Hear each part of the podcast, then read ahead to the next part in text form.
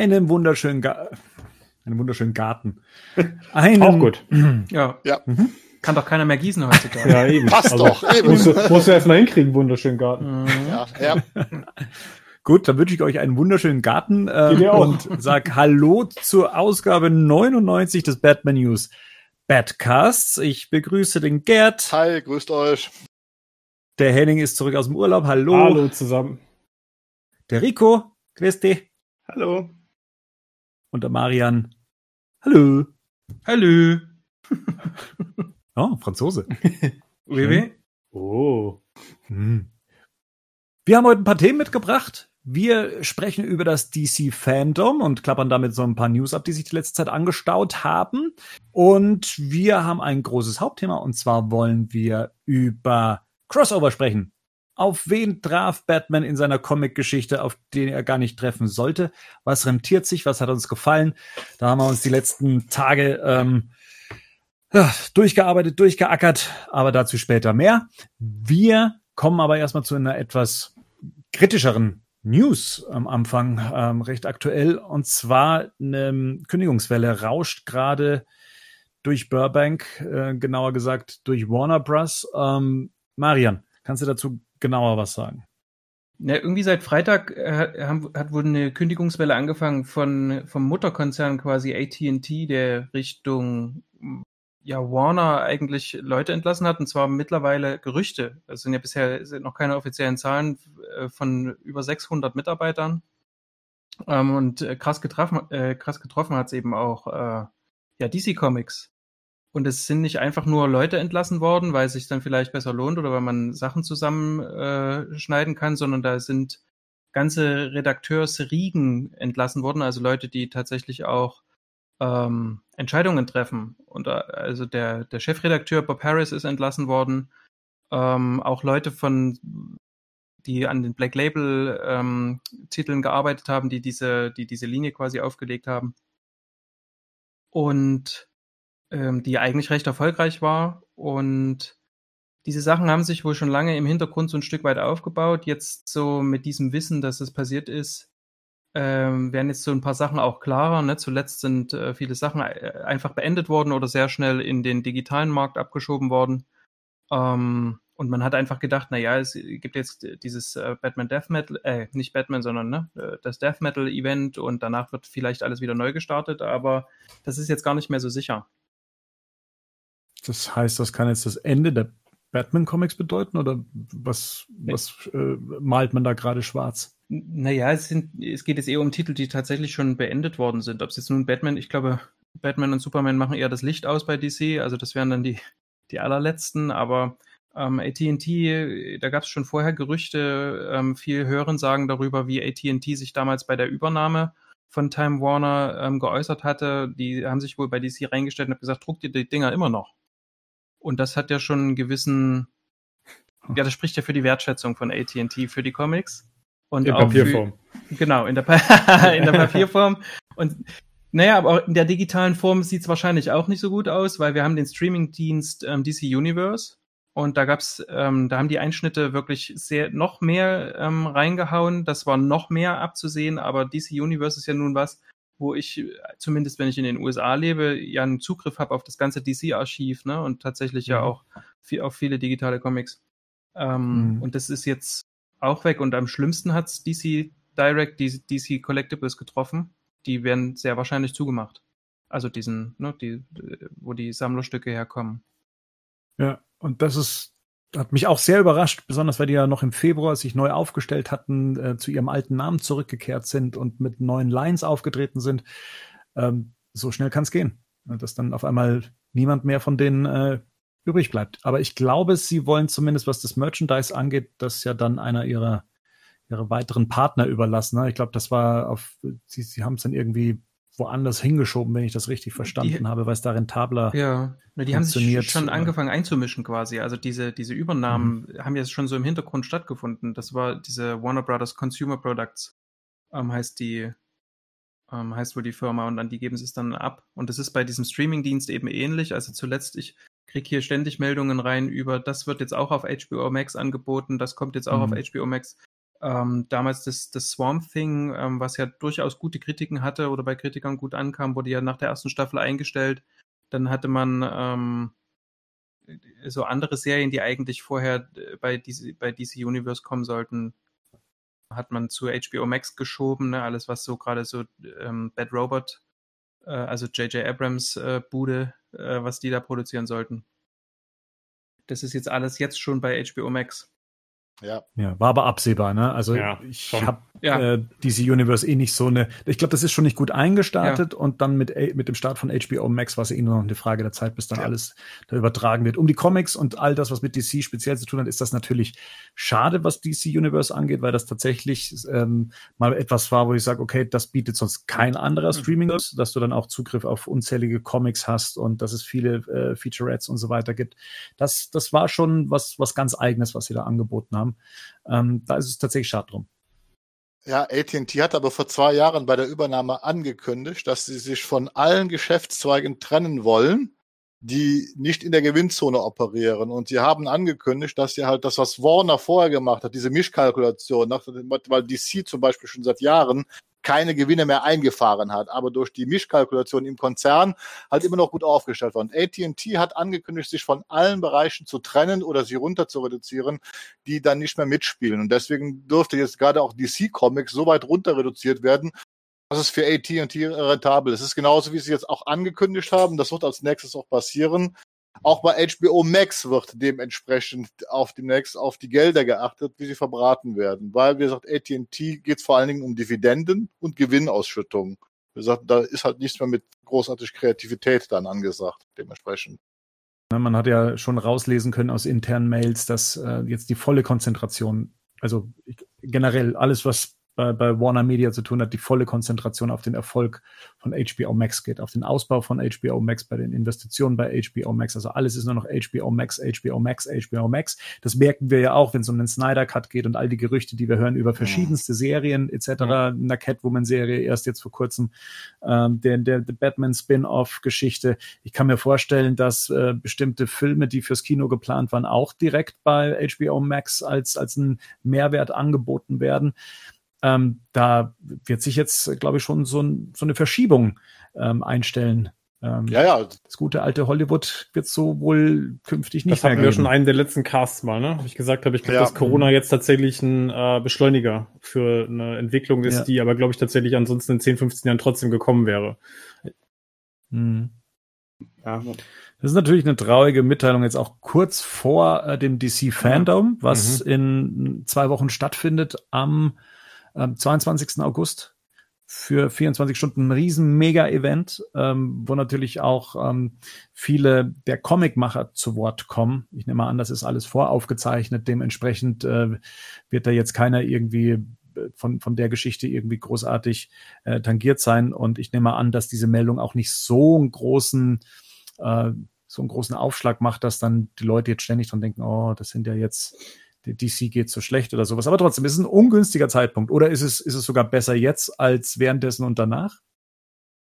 Ich meine, jetzt natürlich, gut, erstmal sind es so Gerüchte, trotzdem kommen die natürlich irgendwo her. Ähm, kann man natürlich vorstellen, dass das jetzt vielleicht, selbst wenn es jetzt einen größeren Aufschlag gäbe, äh, als Ben jetzt gerade gesagt hat, wir wissen doch, wie das läuft. Da redet nach dem DC Fandom Event kein Mensch mehr drüber. Ne? Ja. Also dann zeigt den Leuten Mhm. halt drei neue Trailer und dann ist das Thema halt auch vergessen. Ja, nee, es ist ja so, Ja. oder? Also letzten Ist so. ist es, Opium ist es fürs tatsächlich so.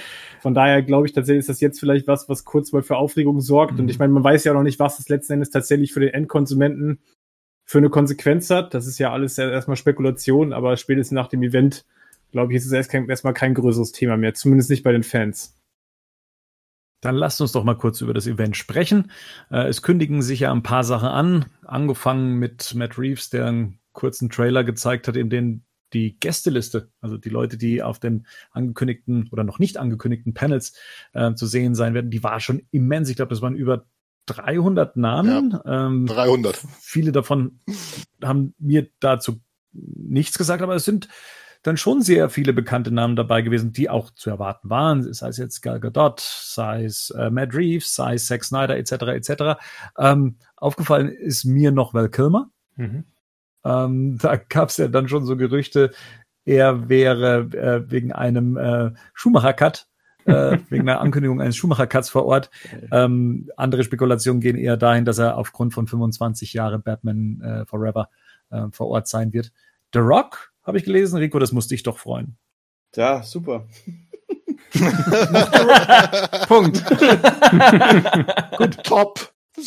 Was erwartet uns denn auf diesem Event? Äh, wir haben gehört, ein The Batman Teaser Trailer äh, soll, soll in der Mache sein. Da hat sich ja die russische Stimme von Robert Pattinson in Anführungszeichen versprochen, beziehungsweise hat was gepostet, War. und zwar während er den Trailer synchronisiert hat.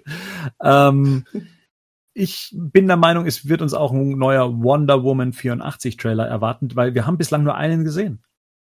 Ja, also wahrscheinlich auch, dass man da mal Cheetah sieht, wahrscheinlich, ne? Weil die wurde Ja. jetzt überall Aha. geleakt und Ja. man wird sie ja auch schon mal gerne mal auch so sehen. Also das ist, ich stelle mir so einen Trailer ein bisschen vor wie ähm, Batman wie Superman, wo es zum Schluss halt Cheetah dann irgendwo runterspringt. Und was Die hat ja jetzt auch Interviews nochmal zum Kostüm gegeben und so, ne? Ich glaube schon, dass da, dass das Mhm. schon- schon die ersten äh, Hints sind, dass wir da was erwarten können. Ja, ist auch die komplette Actionfigur ist doch geleakt, wo man halt gesehen hat, wie sie aussieht. Dementsprechend denke ich mal, Mhm. wird das jetzt dann noch kommen. man kann ja nach vorne schauen. 2021 würde dann eben äh, das Suicide Squad starten. Auch da könnte man einen Trailer auf dem DC Fandom erwarten und irgendwie habe ich da voll Bock drauf. Ich weiß nicht warum. James sie haben Gunn ja halt. nichts gemacht, sie Ja. haben ja nichts verraten. Ja, aber ich irgendwie äh, bockt's mich voll und ich weiß gar nicht warum. Ich habe gar keinen Grund, aber irgendwie habe ich Bock auf Doch. das Suicide Squad. Hast du den Harley Quinn Film? Der war ja gut. F f- vielleicht, ja, deswegen, ja. Ja, Ich fand die. Logos cool. Also mir haben die Logos gefallen, die, die, die James Gunn gemacht hat. Und da hatte ich dann plötzlich gedacht, hm, das sieht jetzt wirklich aus wie so ein Comic von DC. Vielleicht bekomme ich jetzt auch tatsächlich einen DC-Comic als Film präsentiert. Aber ich meine, die, Vorze die Vorzeichen und die Mixtur, die wir da jetzt haben, die sind ja nur noch alles andere als schlecht.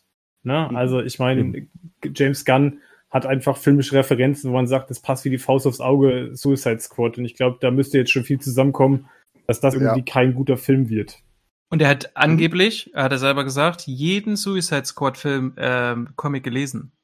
Jeden einzelnen und hat die auch nochmal, so wie wir heute, nochmal nachgelesen. Mhm. Ja, das, das glaube ich ihm sogar aufs Wort, so verrückt ist der.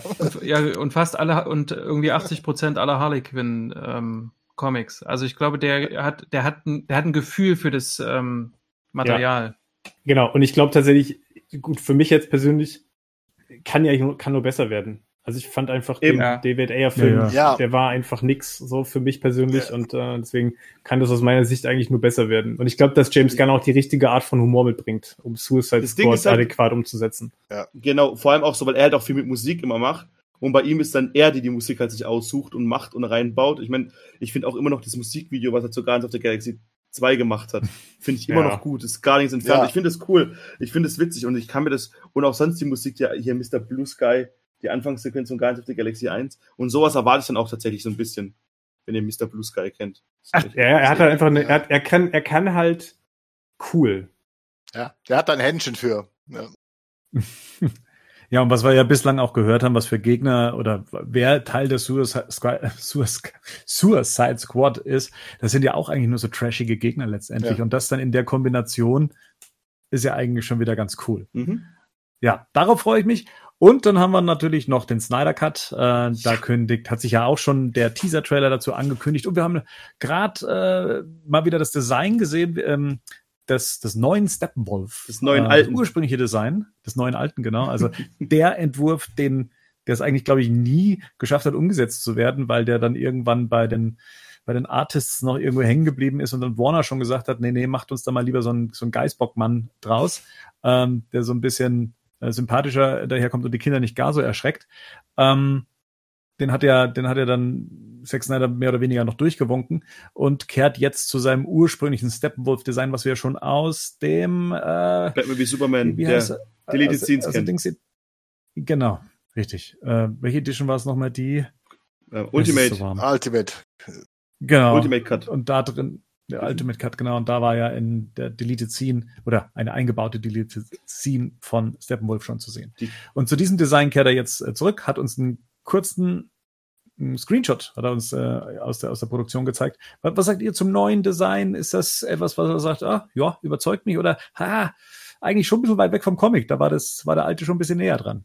hat man ja auch mal kurz die Diskussion, ne? also im, in unserem internen Chat, dass man sagt, eigentlich war der davor ja schon näher dran. Ja. Aber ich finde, der neue sieht schon, sieht schon auf jeden Fall gefährlicher aus als das, was wir im Kino gesehen haben. Es sieht so ein bisschen wie so eine neue Version von so einem Giga ähm, Ding aus, wie so ein, als ob der da noch irgendwie Giga heißt doch, oder? Ja, von Alien, der die Aliens so designt hat. So sieht es irgendwie so ein ja. bisschen aus, wie so eine 2020-Version davon. Das Problem ist, ich habe Doom Eternal komplett durchgespielt und ich sehe da immer die ganze Zeit den Hauptgegner aus Doom Eternal. Die sehen genauso aus, die Dämonen. Das ist also und es hat leider auch im Moment im Moment noch für mich halt auch die Videospiel-Look. Ne? So, äh, ich bin mal gespannt auf den High-Res-Trailer, wie es dann aussieht. Weil heute war ja noch ein Bild jetzt wieder, wo er da an der Farbkorrektur sitzt und da sah man wieder dieses mhm. quadratische mhm. Bildformat. Ja, da kriege ich dann schon wieder zu viel, ne? wenn ich dieses. Ja, das habe ich noch gar nicht gesehen. Aber sag mal, Gerd, ähm, in, inwieweit ist denn da, was die Physik Engine und so weiter angeht, die werden ja wahrscheinlich die, die, die, die Bewegungen des alten Steppenwolf vermutlich übernehmen, oder? Da wird ja jetzt nicht nochmal irgendwie ein Schauspieler dastehen und, und dann die Sachen neu einsprechen und neu gestikulieren oder sowas. Ähm, weil ein Problem, was ich mit Steppenwolf hatte, war, wie du schon gesagt hast, dass er so ein bisschen videospielmäßig daherkam und das hat ja viel mit der Physik zu tun, das hat mit den Bewegungen zu tun. Ähm, kann man da noch so viel korrigieren, dass das wieder homogener daherkommt? Ich gehe mal davon aus, dass sie erstmal grundsätzlich dieses Motion Capture verwenden von Ciaran Heinz, ne, was sie halt aufgenommen haben, weil da wird ihnen auch gar nicht viel anderes übrig bleiben, weil das müssen sie sonst alles neu machen. Äh, man kann natürlich in der, in der Post-Production solche Bewegungen von Hand alle nachkorrigieren. Wird ja auch in der Regel gemacht. Ich vermute mal, beim Justice League Kinocut ist ja aufgrund dieser ganzen Nachdrehproblematik ist ja einfach die komplette Post-Production zum Schluss einfach, ich sag mal, dahingeschissen worden. Da hat sich keiner mehr großartig drum gekümmert. Äh, ich denke mal, wenn da jetzt fähige Animatoren dran sitzen, äh, dann hoffe ich doch, dass das zumindest dann besser hinbekommen. Also der sprang ja teilweise in der Kinofassung, das sah ja wirklich aus wie, wie ja, so, so, so ein Menschen ohne Gewicht, was durch die Gegend hüpft, wo man Angry einfach, Hulk. Ja, so, so ungefähr, ne? Wo man halt einfach kein, kein Gespür für diese Wucht der Figur hat. Und da hoffe ich doch, dass man das jetzt korrigiert, also die, die Chance besteht, aber die grundsätzliche Animation wird man von Zielen Heinz übernehmen. Das denke ich mal, wird, da wird sich auch nichts mehr großartig dran ändern. Nur wie man es aufarbeitet. Wo man vielleicht aber von ausgehen kann, ist, dass das Ganze besser bildlich zusammenpasst, weil wahrscheinlich alles recht viel dunkler sein wird, ne? Also, ja, also ja. das könnte ich mir halt vorstellen, weil ich glaube halt, dass das schon viel heller gemacht wurde. Und auch gerade, was man ihn sieht. Und dann auch, ich meine, die schlimmste Szene war eigentlich da und Kira, Timis Kira. Ich kann es ja. nicht merken, diese blöde Insel. Das war eigentlich die schlimmste ja. Folge. Ich finde, das war für mich die schlimmste ähm, Szene im Film mit Steppenwolf, weil die auch bei Tag gespielt hat. Aber da kann man vielleicht auch noch ein bisschen was retten. Welche Filme haben wir denn sonst noch zu erwarten, Marian? Meinst du, da wird noch was angekündigt? Ähm, es gibt zwei angekündigte, die waren allerdings als Secret angekündigt. Das heißt, die haben sie dann auch irgendwann runtergenommen. Du konntest quasi wählen, was, die, was, was du jetzt am meisten erwartest. Und dann standen da ähm, erster geheimer Film, zweiter geheimer Film. Und als es dann auf den, auf den Fanseiten quasi ähm, aufploppte, ist es wieder runtergenommen worden. Wo war ich denn da? Ja, das, das ist, glaube ich, auf dem Nerdist oder so. Ähm, ähm, ich weiß nicht, vielleicht auf Toilette waren wir da alle. Alle zusammen. ähm, Haben Trailer geguckt. So nämlich. Ja, richtig, genau. Mindestabstand. ähm, ja, und es gibt verschiedene Gerüchte darüber, welche Filme das werden. Mhm, ähm, pass auf. Justice League Dark. Mhm.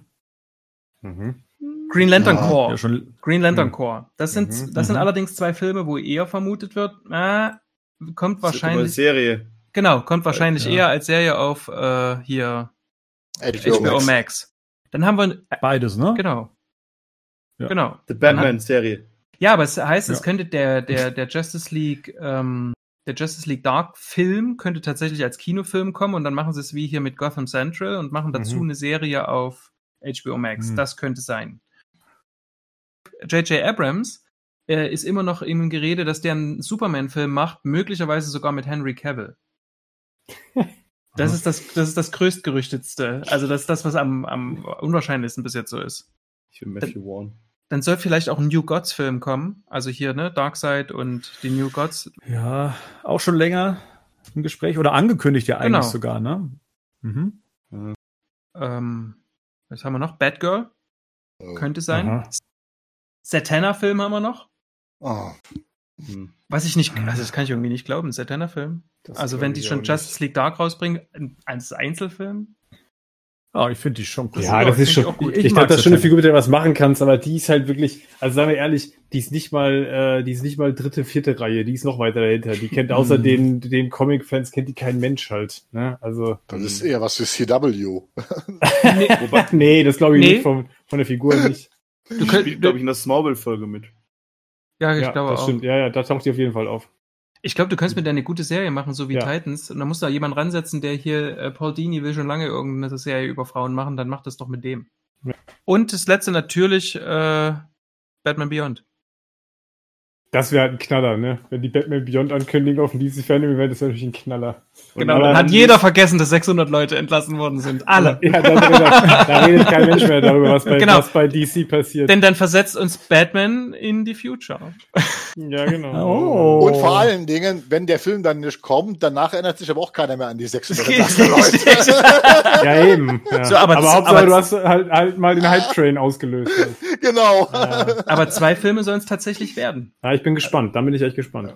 Ja. Wo, wo kommt denn, wo kommt der Grundstein denn her, dass es zwei davon werden sollen? Ähm, Haben die das erklärt? Nee, also das ist, das hat sich, das haben sich dann die, das haben sich dann alle anderen so zusammengereimt mit Dingen, Mhm. die angekündigt worden sind oder wo es eben Gerüchte gab. Was ich immer nicht so glaube, Aha. ist hier, wie heißt denn der von ähm, DCEU Mythic? Aha. Ja. Der, der Ja. fängt jetzt, der fängt jetzt an. Das ist so eine Seite, die sich irgendwie so Prestige holen will, indem die die ganze Zeit irgendwelchen Ah. Quatsch ankündigen. Und von dem ja, kommt ja. auch der Mhm. Satana-Film, weshalb ich so denke, "Ma, das wird es Mhm. wahrscheinlich nicht so sein. Der Nerdist hat es dann später aufgegriffen und die sind eigentlich ziemlich, die sind eigentlich ziemlich treffsicher. Später. Hm. Ja, schauen wir mal. Also, dass zwei kommen, Ähm, ist, glaube ich, ziemlich sicher. Das Einzige, was du jetzt gerade ankündigen kannst, sind irgendwelche Marken, die Zugkraft haben. Ich kann mir Ja. nicht vorstellen, dass Ja. du jetzt gerade irgendwelche Helden Ja. aus der vierten, fünften Reihe in einem Mhm. Kinofilm an den Start bringst. Das kann ich mir am besten Willen nicht vorstellen. Nicht bei der, nicht, nicht beim Stand von vielleicht vor, vor einem halben Jahr wäre das denkbar gewesen, aber jetzt gerade nicht. Also doch Batman Beyond und Superman mit J.J. Ja. Abrams. Also das Was ist halt sowas, was möglich wäre, aber alles andere wird halt nur funktionieren, wenn du ein funktionierendes Filmuniversum hättest vielleicht. Das nicht zusammenhängen muss, aber halt, warum solltest du für 150 Euro Millionen Dollar einen Satana-Film machen, wenn du dann auch einen Superman-Film machen kannst? Ja, eben, also deswegen, Richtig. vor allem nicht, vor allem nicht jetzt gerade. Also jetzt gerade ist das ein Risiko. Ich kann mir nicht vorstellen, dass ein Studio Ja. gerade dieses Risiko gehen wird mit einem entsprechenden Und- finanziellen äh, Und ich glaube, selbst Superman wird im Moment, glaube ich, nicht äh, wirklich rein investiert von Warner. Ruhig, du Also, Ketzer. Ja, Ne, einer muss es werden. Einer muss es werden. Zwei Videospielankündigungen äh, kündigen sich auch an, beziehungsweise eins wurde ja schon angekündigt, ähm, und zwar das neue Spiel von Rocksteady, äh, ein Suicide Squad Game, was wahrscheinlich den Titel Suicide Squad Kill the Justice League heißen wird. So zumindest hat man sich die Domain gesichert. Und ein äh, Batman-Spiel von äh, Warner Bros. Montreal, sofern es die dann noch gibt. Ähm, Habe ich das soweit richtig äh, wiedergegeben? das eine ist offiziell, weil Rocksteady es selbst gemacht hat. Das andere Genau. ist immer Mhm. noch ist immer noch ein Gerücht von, äh, von Jason Bloomberg. Aber jetzt lass uns doch mal kurz über das Suicide Squad Spiel reden, weil was, da wurde ja ein Bild dazu gezeigt und es zeigt im Kurz, ja. Prinzip, ja. es gibt ja gutes Bild, gibt's ja mit Superman und der Zielscheibe auf dem Kopf, wo Suicide Squad draufsteht. Mhm. Das Mhm. kann ja nur bedeuten, dass Man, manch einer vermutet, es wäre Bizarro. ähm, Bizarro. Bizarro. Sau, ja, ja.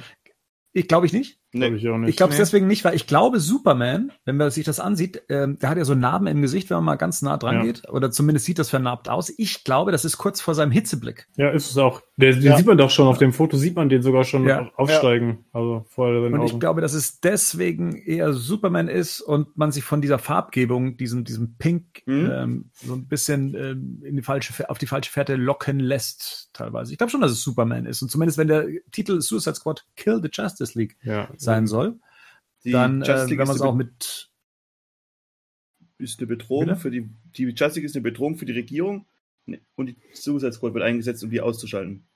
Das kann natürlich sein. Also wenn Superman durchdreht zum Beispiel, so wie es ja auch mal äh, im ersten Film, ähm, also im ersten Film, im Suicide Squad Film der Fall war. Also Was? die Befürchtung zumindest. Was passiert, wenn Superman den Prä ins Weiße Haus fliegt und den Präsidenten schnappt Mhm. oder sowas, ne? Richtig. Ja gut, Ja, die, das Prämisse- die ja Prämisse von BWS halt. Ne? Wenn es nur die Ja. einprozentige Wahrscheinlichkeit gibt, dass er unser Feind ist, dann müssen wir ihn vernichten. ja. Das ist zwar keine ausreichende Prämisse für ein Spiel, aber gucken wir mal, was daraus, was das, was das gibt. Aber es wäre trotzdem cool, wenn man halt auch dann, also dann mit dieser Arkham-Form, wenn die es ein bisschen weiterentwickelt haben, dass man auch nur nicht nur Batman spielt, weil Ja. an sich, ich meine, alle Warner Brothers Spiele beruhen ja auf, auf, dem, auf der Kampfmechanik von Batman Arkham Asylum, ne? Ob es jetzt Mad Max war oder die, äh, die Herr der Ringe Spiele und so. Wir haben uns ja schon mal drüber unterhalten, glaube ich, als es um so ein Spiel ging, Justice League Spiel zum Beispiel, dass man ne, die zwischen einzelnen Figuren hin und her wechseln kann, wie man das bei Arkham Knight dann ja in den DLCs sagen kann, wo man auch Nightwing spielt oder auch Batgirl. Das wäre Mhm. schon geil. Also wenn ich zwischen verschiedenen Figuren wechseln kann, die so ihre eigenen Fähigkeiten ne, mitbringen, das fände ich schon richtig cool. Macht halt bitte nur kein reines Multiplayer-Game. Also ich will Nee, jetzt nicht sowas, halt- was jetzt, was jetzt Avengers macht, was jetzt gerade mit dem Avengers-Game kommt. wird, Das Ja. befürchte ich tatsächlich auch, dass es das wird, weil das, ich glaube tatsächlich, dass das kein großes Singleplayer-Spiel werden wird, leider. ich glaube also, dass, dass man so ein bisschen dieses, dieses Looten und ähm, Ja. man kann die Sachen Ah. auch alleine spielen, aber so ein bisschen wie halt auch Destiny und so, weil das halt schon sehr erfolgreiche Spiele sind und es dann halt auch geht, um die Leute dran zu halten, dass man halt bessere Sachen halt sich ähm, Das wird farmt aber quasi. wird auch dazu passen. Vor zwei Jahren hieß es ja, dass Rocksteady quasi für Warner an einem, an einem Art Service-Game arbeitet. Genau. Ne? Also Ja. Mhm. äh, so, und das, das wird ja auch dazu passen, dass es tatsächlich in diese Multiplayer-Richtung geht, was mir persönlich leider auch nicht gefallen würde. Also ich bin Nee, gar nicht. Ich bin ein Fan von einem abgeschlossenen Story-Modus. Ich will eine vernünftige Story spielen und nicht halt online Mhm. irgendwelche Multiplayer-Gefechte. Und Ja, dafür kommt dann zum Glück das Batman-Spiel. Ja. Hoffen wir, dass das so ist. Hoffen wir. Ja. Ich bin ja nicht gegen das Batman-Spiel. Ich hoffe, es kommt. Also, das, Ja, absolut. dass wir was Vernünftiges Ja. machen. Ne? So wie er sagt, ich habe nur bis jetzt einfach äh, nach so vielen merkwürdigen Ankündigungen einfach da keine großartige Hoffnung, äh, dass da jetzt wirklich was kommt, weil es wird mich auch ein bisschen wundern, weil es wird halt also mehr Sinn machen, nächstes Jahr zum Film ein Spiel Ja. zu haben. Ne? Also, ich weiß es nicht. Sie werden sie ja nicht dieses Jahr noch rausbringen. Ja, nee, klar. Geht ja vielleicht jetzt nur um die Ankündigung. Ne? Mhm. Na gut. Genau, also auf jeden Fall scheint es ja sehr viel Futter zu geben, auf das man sich freuen kann am, drei- äh, am 22. August. Ähm, ich habe mir auch mal die FAQ angeguckt auf äh, DC Fandom und da wird auch vielleicht die ein oder andere Frage beantwortet, die einem so interessiert, wie das Ganze denn überhaupt abläuft. Ähm, das wurde jetzt noch nicht so in der Öffentlichkeit breitgetreten, deswegen tun wir es jetzt mal über den Badcast. Ähm, das Ganze läuft über den Browser ab. Also bestmöglichst äh, benutzt ihr kein Smartphone, kein Tablet, sondern tatsächlich einen stationären Rechner. Es wird in dem Fall dann auch Chrome oder Firefox empfohlen. Ähm, es, es wird ein, ein begehbarer Raum sein. Also ihr cursert euch da mit Tasten durch und könnt dann in Räume reingehen. Das Ganze beginnt ja in dieser ähm, heißt Hall of Justice. Ist das die große, die, die große Halle, in der alles äh, stattfindet? So, und dann ist die Frage, das Ding geht ja 24 Stunden. Es beginnt am 22. August um 19 Uhr unserer Zeit auf der Website äh, von DC Fandom, also dcfandom.com und ist dann für 24 Stunden auch geöffnet. Aber was heißt das jetzt, wenn es zum Beispiel bei uns ja eben 19 Uhr ist, dann kommt die Nacht, verpasst man da was? Ähm, auf jeden Fall wird es so sein, in der Hall of Heroes, so heißt sie, wird sich das Programm dreimal wiederholen. Das heißt, man hat es mit einem 8-Stunden-Programm zu tun, was sich dreimal wiederholt. 8, 16, 24. Ähm, die anderen Räume wiederum, die Panels haben, der Kids-Bereich, äh, der Merchandising-Laden etc. etc. Das sind Sachen, die sind nur zu der Zeit da, wenn sie eben da sind. Dafür wird es dann eben ein Programm geben, an dem kann man sich dann orientieren. Das sollte jetzt eigentlich, bis diese Folge hier veröffentlicht wird, dann auch ähm, zu haben sein. Bis zum Stand jetzt ist, ist das noch nicht der Fall, aber diese Woche sollte es erscheinen. Und danach kann man dann eben gehen, okay, gucke ich noch in diesem Bereich, schaue ich in den TV-Bereich, schaue ich bei Behind the Scenes, keine Ahnung, was es dann alles gibt, in den Comic-Bereich. Aber die Hall of Heroes, da wird ein achtstündiges Programm ablaufen. Das Ganze kostet nichts. Ähm, man hat aber auch die Möglichkeit, äh, Merchandise zu kaufen. Ähm, soweit ich es verstanden habe, ähm, läuft das auch international letztendlich. Äh, manche ähm, Sachen wird es nur zu dem Zeitpunkt zum Kaufen geben, manche aber auch über das Event hinaus. Ja, das Ganze wird äh, teilweise regionalisiert sein. Ähm, Marian, wen haben wir da als äh, deutsche Vertretung, die uns da ein paar Sachen erzählt? Ach, den Porschen, da weiß ich jetzt wieder den Vornamen nicht. Dominik. Dominik. Dominik. Dominik Porschen, ähm, YouTuber vor allem oder Influencer oder wie auch immer man sie nennen will, aber der so im Film- und Nerd-Sektor eigentlich ziemlich bekannt Mhm. mittlerweile. bei den Rocket Beans, glaube ich, auch mal dabei gewesen oder ist da Bei den- teilweise mit dabei, der, oder? Der macht da bei Kino Plus ab und zu mit. Vor Corona war der da, glaube ich, alle zwei Wochen oder so. Ähm, genau, das Ganze wird in, äh, in, in viele Sprachen auch tatsächlich lokalisiert angeboten. Ähm, steht hier zumindest auf der Seite. Mhm. Um, will be translated with live subtitles into eight languages, also äh, mit richtigen, mit, mit Untertiteln direkt. Ähm, also das betrifft die, die Live-Events. Es wird also Live-Events geben. Das kann man hier auch rauslesen. Es wird Live-Events geben. In der Hall of Heroes, ne? Mhm. Ja. Genau. Und ähm, ja, es ist äh, aus der ganzen Welt zuzugreifen. Ähm, das heißt, es wird nichts geogefiltert oder für bestimmte Märkte irgendwas ausgeschlossen, sondern das Ding ist so wie es ist. In den USA sehen wir das gleiche wie bei uns, nur wie gesagt, äh, teilweise regional äh, lokalisiert. Ja, das ist es eigentlich. Ähm, man muss sich nicht anmelden, man muss sich kein Avatar verpassen, man ähm, es, ist, es, ist, es gibt keine Platzbegrenzung, das heißt, jeder kann dabei sein, es gibt keinen Druck von wegen, ah, muss ich dann um die Uhrzeit schon da sein. Die wollen, dass das jeder sieht. Was ich ja auch äh, sehr sinnvoll finde, ne? um, um einen Hype auszulösen. Da kann jeder zuschauen und äh, ich, ich äh, habe da schon Bock drauf. Ich bin echt gespannt auf die, auf die, auf die Schedule, ähm, was da Ich geplant ist, wann, wo was stattfindet und ähm, ob das auch alles funktioniert, ob die Technik stabil läuft. Das ist, ähm, wollte ich da- das ist meine Ja. größte Sorge, dass der Server hält. Mhm. Das ist ja immer so ein, ne, ich meine, da sind wir bei anderen Sachen ja auch schon leidlich geprüft, wenn dann halt der große Run beginnt und dann äh, für einen Termin X dann sich da plötzlich irgendwie, weiß ich was, drei Millionen Leute irgendwie da einloggen oder da auf die Seite gehen. Ich hoffe, dass das alles funktioniert. Da bin ich noch skeptisch, aber zuversichtlich. Und auch wie es aufbereitet ist. Also ich weiß Ja. nicht, wie es euch geht, aber ich bin so langsam diesen, ich bin jetzt so ein bisschen satt, immer diese, diese Optik von Zoom und von, von Teams, also diese, diese Kacheloptik, wo die Leute dann irgendwie sich halb verständlich und in die Nase filmend äh, unterhalten, ähm, dass das gut vorproduziertes Material ist. Ich weiß nicht, ob ihr die, die letzte Apple Keynote gesehen habt. Äh, die war richtig gut vor, ähm, und unterhaltsam vorproduziert. Ähm, da gab es halt auch keine Durchhänger, keine technischen Querelen. Das war einfach sauber gemachtes Ding. Und ich hoffe, dass das ähnlich aufgesetzt ist. Es klingt zumindest danach. Es klingt danach, dass sie sich echt Mühe geben, da was Großes an den Start äh, zu bringen. Und es hat auch so ein bisschen, ich weiß nicht, so die Intention zu bleiben. Das äh, könnte Mhm. natürlich für die San Diego Comic Con schwierig werden, aber es, wenn das Ding, glaube ich, gut läuft, dann könnte das wirklich eine feste Investition werden. Ich wollte gerade sagen, ich glaube nicht, dass das eine das andere ersetzen wird. Aber was natürlich für uns jetzt als Europäer der große Vorteil ist, äh, es wird halt globaler, ne? Also das ist ja, glaube ich, Ja. ein Riesenvorteil. Ich meine, so San Diego Comic Con, ich meine, klar, dann hast du dir halt oft Videos angeguckt, die halt von irgendwelchen Leuten in der Halle da illegalerweise gefilmt worden waren und das war auch alles irgendwie so semi-gut.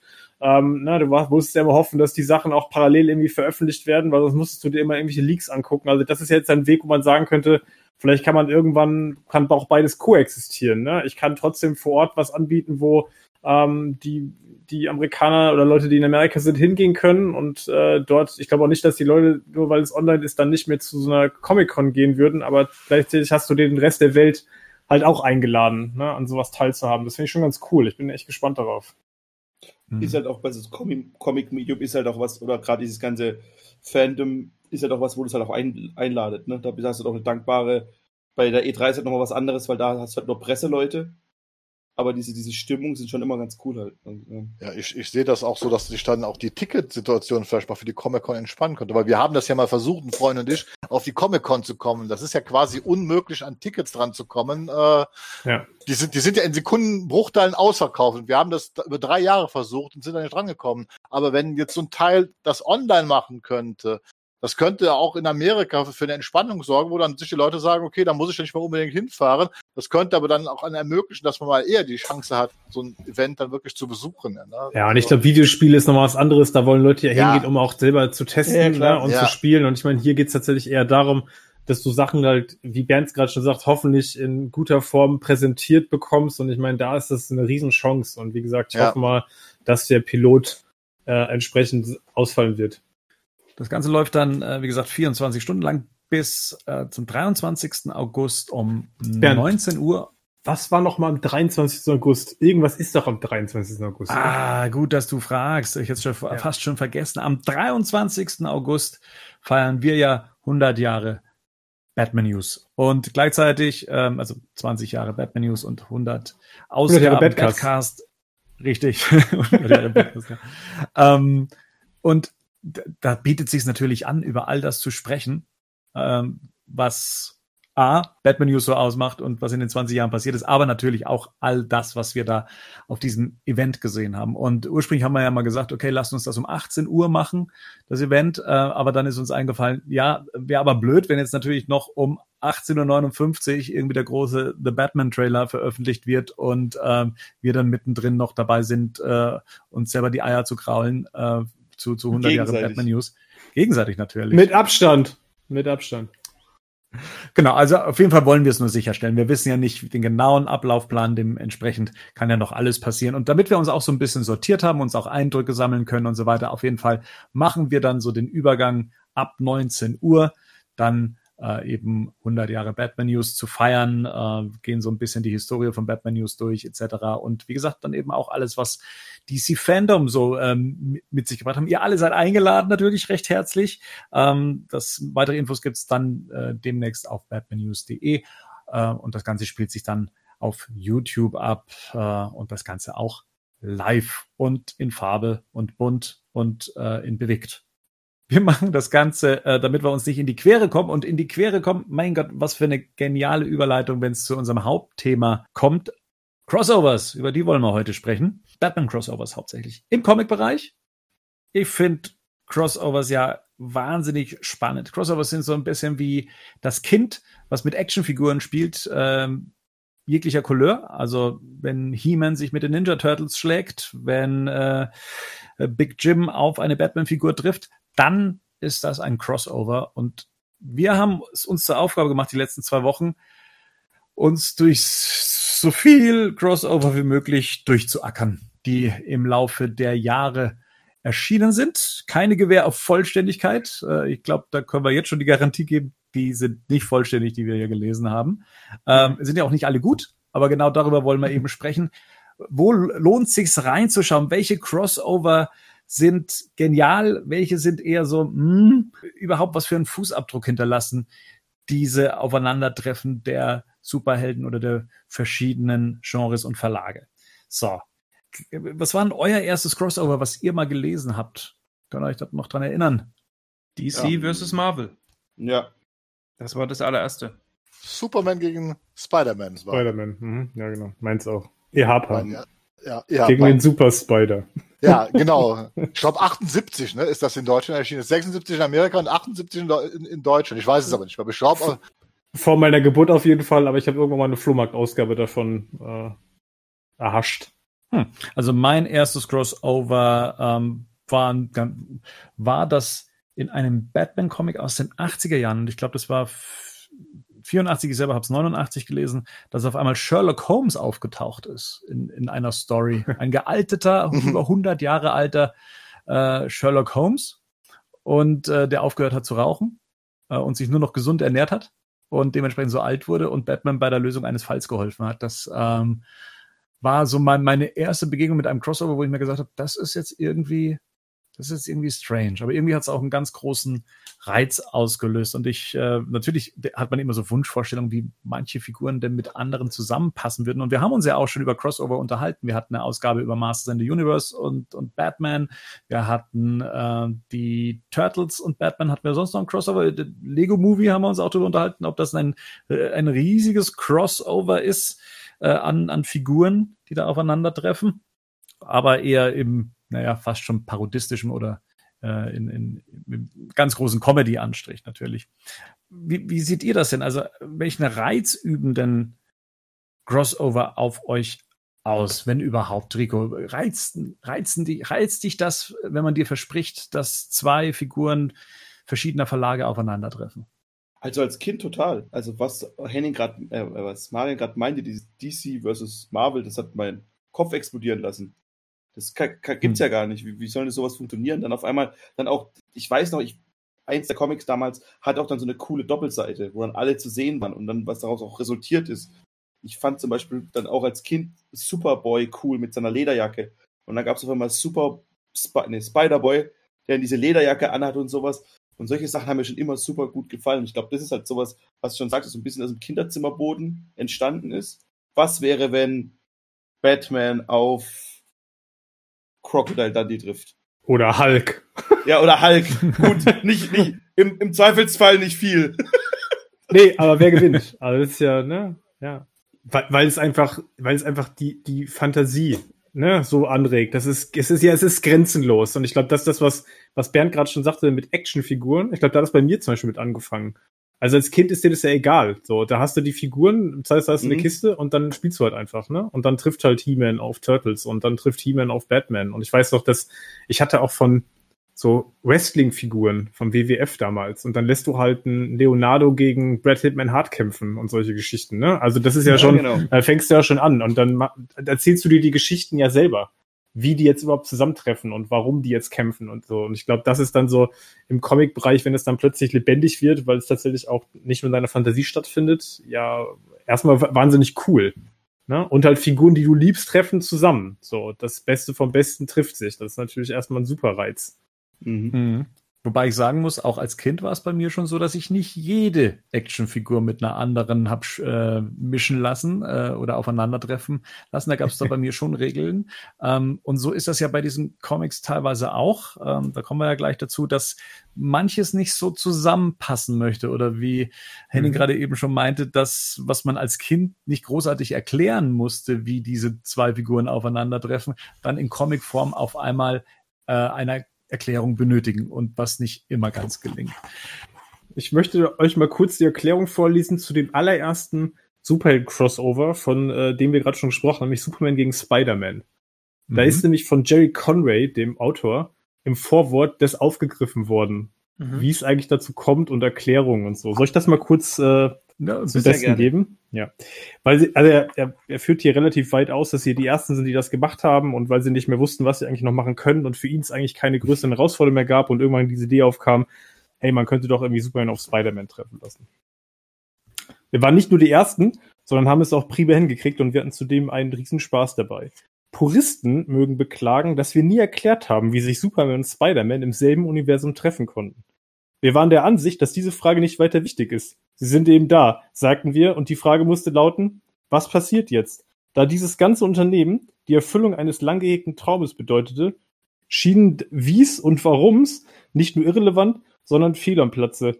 Es wäre, als ob man einem kleinen Kind erzählen würde, dass der Weihnachtsmann nur ein alter Mann mit einem Bart ist, der sich während der Feiertage ein wenig Kleingeld verdient. Das kann einem doch irgendwie den ganzen Spaß an der Sache verderben, oder nicht? Und der sollte recht behalten.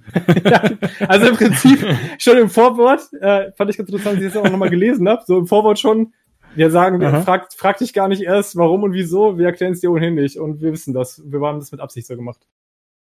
Tatsächlich finde ich das auch die bessere Herangehensweise. Weil in, ich würde mal sagen, neun von zehn Fällen explodiert irgendwas und ein Dimensionsriss passiert und dann sind wir da.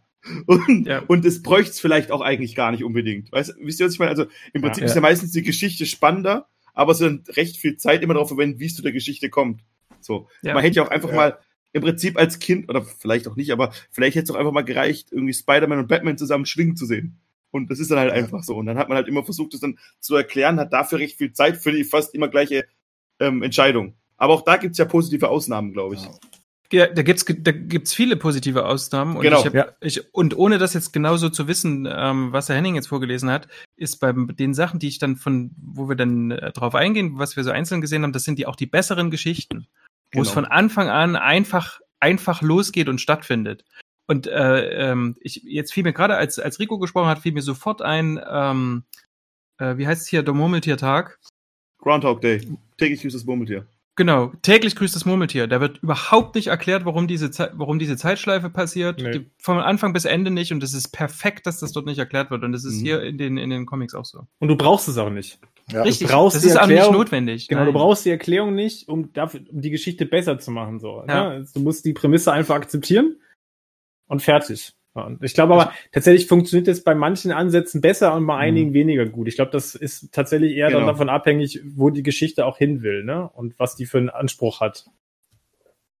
Ja, wo fangen wir denn an? Also ich würde mal sagen, vielleicht historisch äh, 1981, als dann das erste Batman-Crossover erschienen ist. Und da traf Batman auf den unglaublichen Hulk.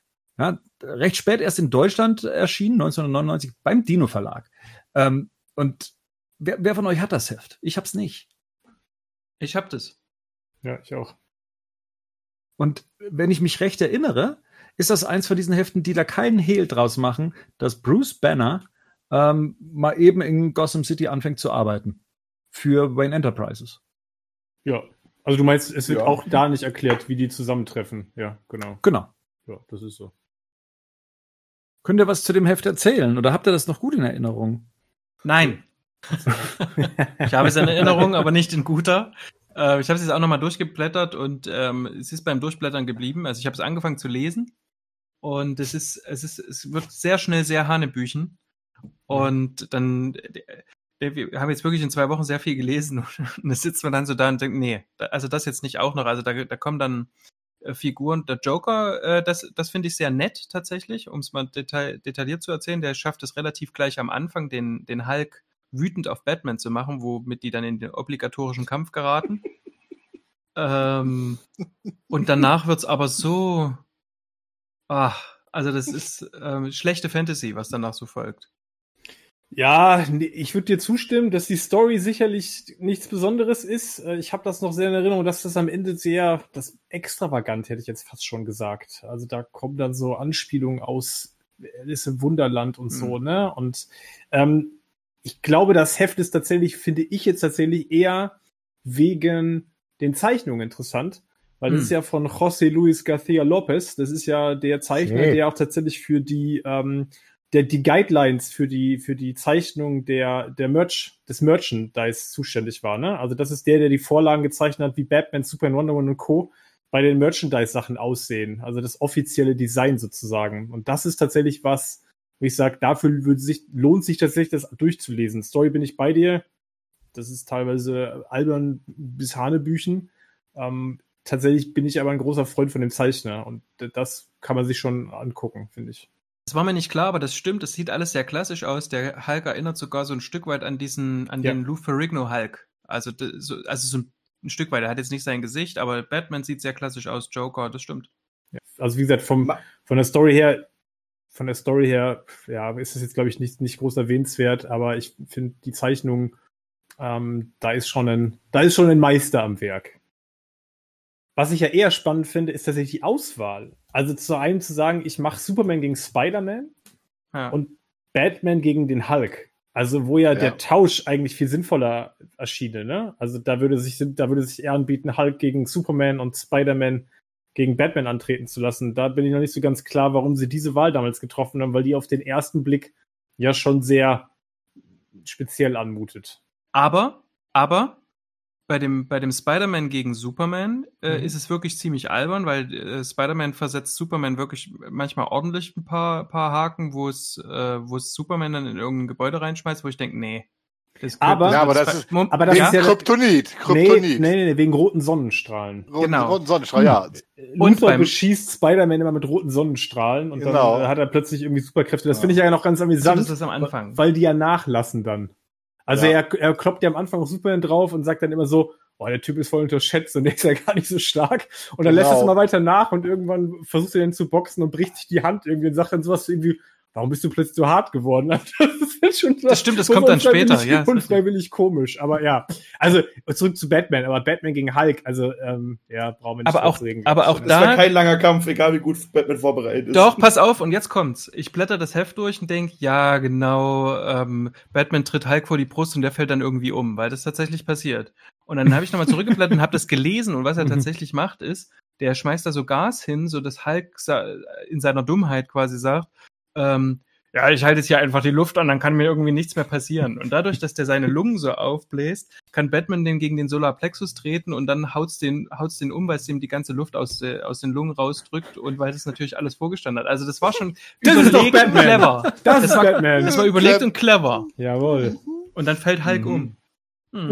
Na gut. Ja, gut. Aber, Aber, aber, Ja, also ich würde sagen, jetzt um, um das vielleicht da ein Punkt, für Nostalgiker, glaube ich, Ähm, wenn, man, wenn man von klassischen Sachen Freund ist, kann man sich das durchaus zulegen. Das kriegt man ja ohnehin nur noch antiquarisch. Ich würde mir tatsächlich wünschen, dass das vielleicht nochmal neu aufgelegt wird, weil das kriegt man gar nicht mehr so einfach.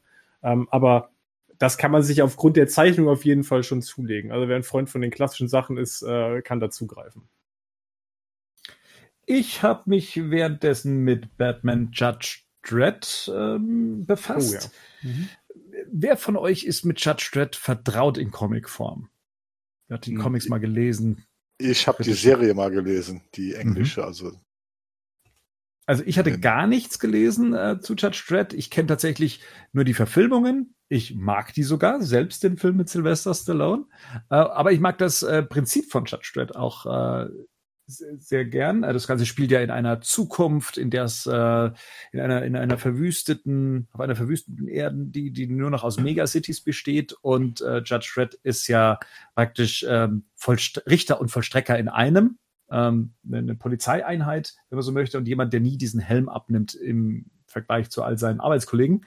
Ähm, jetzt spielt das Ganze ja in der Zukunft und dann fragt man sich natürlich, wie kommt das dann mit Batman zusammen. Und da hat man nicht den Weg gewählt, das Comic ist von 1991, dann ähm, einen, einen zukünftigen Batman zu wählen, sondern eine Art Dimensionsriss gibt's anhand eines äh, Gürtels. Und zwar gibt's ja diese Death Judges. Da ist er. Da ist, da, Rico, da ist dein Dimensionsriss. Da ist der Rico, da ist er. Das ist ähm, sehr cool, ja, das finde ich gut. Da kommt dann eben, äh, äh heißt er Judge Death, ähm, rüber in, in, in die in, in, die ins Gotham City äh, und äh, saugt gleich mal das Leben aus allen äh, aus, was was um da steht, weil Judge Death sagt ja, alles was lebt ist ein Verbrechen, weil die Lebenden Ver Verbrechen begehen. Dementsprechend ist das Leben schon ein Verbrechen und bestraft die dann dementsprechend. Und äh, da gibt es eben diesen Batman-Konflikt, als Batman da eben äh, darauf aufmerksam gemacht wird, schnappt sich diesen Gürtel, den äh, Judge Death eben trägt und kommt dann rüber ins, äh, in die Megacity von Judge Red. Und ja, es ist, es, es gibt vier Bände, was es angeht. Uh, Judge Red, das ist Judgment on Gotham, Vendetta in Gotham, The Ultimate Riddle und Die Laughing. Ähm, und ich muss sagen, irgendwie rund ist das Ganze nicht. Ähm, ich, ich, hatte auch nie wirklich das Gefühl, ein Judge, ein Judge Dredd Comic zu lesen, sondern ich hatte es mit seiner Kollegin Anderson zu tun in der ersten Ausgabe, aber weniger mit Judge Dredd, der auch sehr schlecht auf Batman zu sprechen war und Batman sehr schlecht auf ihn. Ähm, so, so läuft das auch die ganze Zeit. Ähm, es gibt Vendetta in Gotham, das ist das zweite Comic, was ich sehr cool fand, weil dann auf einmal Judge Dredd wieder aufgetaucht ist. Und es fängt sehr banal an, indem einfach Judge Dredd auftaucht und sagt, wir haben noch eine Rechnung offen. Ja, und sie prügeln sich. Sie prügeln sich ein komplettes Heft lang. Und es gibt eine, eine Nebenstory, die dann ähm, irgendwann zusammengeführt wird. Das, das Prügeln und die Nebenstory. Und da, da, da habe ich mir schon gedacht, das ist, das ist eigentlich echt sehr nett. Das ist, äh, das, das hat Spaß gemacht. Einerseits, weil es äh, tolle Zeichnungen waren von ähm, Minola. Und das ähm, Cam Kennedy, oder? Ich glaube ja. Das zweite ist Cam Kennedy? Ich glaube schon. Vendetta in Gotham schon, glaube ich. Das erste ist doch hier von. Von Beasley. Beasley, genau. genau. Simon, Simon, Simon, Simon, Beasley. Simon. Ähm, auch äh, explizit äh, gewaltvoll und abgedreht, das Ganze. Und dementsprechend gibt es eigentlich nur zwei Stories, die ich empfehlen kann. Es ist äh, Vendetta in Gotham, die allerdings nur Sinn macht, wenn man auch äh, sich durch die erste Story Judgment und Gotham durchgelesen hat. Und Vendetta in Gotham hängt auch zusammen mit Die Laughing, also der letzten. Da wird nämlich äh, Batman als die große Rettung von den Sehern gesehen und das wird nämlich schon in Teil 2 angekündigt. Und dazwischen gibt es noch eine Story, die heißt äh, The Ultimate Riddle ein wirres Ding mit dem Riddler und mit Judge Dredd äh, und es führt irgendwie zu gar nichts und irgendwie, weiß ich nicht, alles nur mit so Dimensionsschwachsinn und ich weiß es nicht. Also das, mich hat es nicht überzeugt ähm, und war auch ein bisschen ernüchtert, weil, wie gesagt, ich hätte Judge Red und Batman als Figuren schon cool gefunden, die zwar aufeinander treffen zu lassen, aber irgendwie hat man es nicht geschafft, daraus eine, eine sinnvolle oder eine, ich nenne es mal nachhaltige Story zu machen, wo man sagt, genau das wollte ich von den zwei Figuren mal sehen, äh, bis auf eben das zweite Comic, was es gab. Das fand ich eigentlich tatsächlich ganz cool.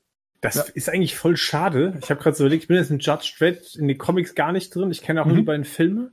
Aber ich habe gerade so über die Grundprämisse nachgedacht. So der, ja, die eine Figur ist Batman, die ja quasi am System vorbei ja eigentlich Selbstjustiz verübt, muss man einfach so sagen, ne? der Mhm. nachts rausgeht, ohne jetzt irgendwie ein Mandat zu haben und einfach Verbrecher. Und auf der anderen Seite haben wir diese, diese Figur aus dieser Dystopie, Mhm. die ja quasi ne, irgendwie auch so eine Art zwar Gesetzeshüter, aber in so einer ganz extremen Form ist. Also ich glaube, da hätte man schon viel draus machen können aus diesen beiden. So, was ist da, ne, wo sind da Grenzen, was ist die Prämisse des einen, des anderen? Das finde ich schon spannend. Also es ist schade, dass du sagst, das hat wenig Tiefe. Ich glaube, das hätte jeden Fall Potenzial gehabt. Das kommt vor. Also diese Auseinandersetzungen gibt es. Dafür, dass Mhm. Batman ein Vigilant ist, kriegt er gleich mal zehn Jahre von Judge, ohne ein Wort zu wechseln. Ja, Ähm, okay. und das Ganze ist auch sehr abgedreht und humorvoll. Es ist teilweise sehr absurd. Aber so dieses Gefühl von, habe ich jetzt hier was Besonderes gelesen, Mhm. ähm, was ich von einem Crossover halt eben beim, beim Treffen von zwei Figuren erwarte, hatte ich dann selbst nach äh, vier Ausgaben nicht. Und ja, das fand ich tatsächlich schade. Jetzt bin ich auch nicht so tief in diesem, in diesem Judge Dredd-Universum drin, aber das wiederum, das, das äh, gestehe ich den Comics zu, man kriegt ein sehr guten, ähm, eigentlich sehr gutes Gefühl für die Judge Dredd-Comics, also dass die Das- so sind. Ja, das ist auch das Problem, warum es nicht so funktioniert hat, weil die Judge Dredd Comics, äh, Judge Dredd ist kein Charakter im klassischen Sinne, sondern Judge Dredd ist eigentlich eine moralische Größe, die fest installiert ist in den Comics und die sich nie verändert und die Geschichten werden immer über die Nebencharaktere äh, erzählt. Das ist genau wie in diesem Karl Urban Film, wo halt Mhm. der Rookie Mhm. ist Mhm. die Hauptperson und der Judge ist einfach der Judge, der ist so wie er ist, der ändert sich auch nicht, der macht das, was er soll und die Geschichten werden um ihn herum geschrieben. So, und das ist das Problem, wenn du jetzt eine Figur wie Batman hast, die halt Mhm. ja davon lebt, dass man sie bis in die tiefsten Tiefen auspsychologisiert, zu so einer anderen Figur setzt, dann musst du schon eine verdammt gute Story haben, damit das funktioniert. Weil der Judge, der ist halt einfach, der ist kein Charakter im klassischen Sinne. Der ist halt einfach eine Instanz, die da ist. Und die britischen Judge Red Comics zeichnen sich halt dadurch aus, dass sie halt eben die Geschichten immer um ihn herum bauen. Das heißt, du hast immer andere Hauptpersonen in der Reihe. Und der Judge, der taucht halt manchmal sogar auch nur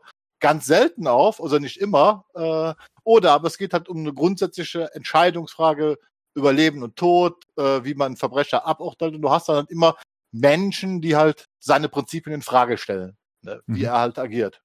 Mhm. Ja, Mhm. das erklärt auch, warum Anderson zum Beispiel hier stärker im Mittelpunkt steht. Mhm, Okay. Das ist der Mhm. Grund, warum, warum sie halt im Mittelpunkt steht. Okay. Nächstes Crossover. Wer hat was? Äh, Das erste Batman Alien. uh, mhm, Habe ich auch gelesen. Ja, Ja. von Ron Machts und Bernie Wrightson. Also ist bis heute, finde ich, eine, eines der stärksten Crossover, die man überhaupt gemacht hat. Also, ich rede jetzt explizit vom ersten. Batman Aliens, den ersten, den Ron Machts und Bernie Wrightson gemacht haben. Die Story ist halt, da wird halt ein Angestellter von Wayne Enterprises, der wird in Südamerika vermisst. Und Batman macht sich halt auf die Suche und man trifft dann halt quasi auf das Alien, das bekannte Alien, also beziehungsweise was da wohl irgendwie notgelandet ist. Und es zeichnet sich einmal auch durchs Artwork aus von Bunny Wrightson, ne, weil es ist sehr horrormäßig halt äh, gezeichnet, äh, das wofür Wrightson halt steht. Und das zweite ist, auch hier geht es eigentlich darum, wie clever Batman ist, weil dieses Alien hier eigentlich unbesiegbar ist und man es wirklich glaubwürdig in dieser Story rüberbringt, dass er es schafft, es zu besiegen, also diesen Alien-Hybriden, um den es dann, dann letztendlich geht. Das hat man relativ gut gelöst. Ne? Und Mhm. er kommt dann zum Schluss halt, ja, sollte sollte man sich durchlesen. Wie gesagt, es ist vom Artwork her brillant und ich fand auch einfach diese Idee, man fragt, es wird auch gar nicht die Frage gestellt, woher kommt das Alien, sondern das Alien ist halt einfach Ja. im Dschungel, wir schicken Alien halt hin, da sind wir wieder, wo wir sagen, wir erklären gar nicht großartig, wir schmeißen den sofort in diese Geschichte rein äh, und, und machen das Beste daraus. Und das finde ich, haben sie sehr gut gelöst beim Mhm. Weil du gerade sagst, Ist Teil das- 1, das Paperback, was jetzt erschienen ist vor zwei Jahren, glaube ich, oder so, das vereint, glaube ich, alle Batman Alien und auch noch Superman Batman gegen Alien. Ist da, Ja, da ist, ja, ich, da- alles drin in dem Da ist Paperback, alles glaub ich, ne? drin.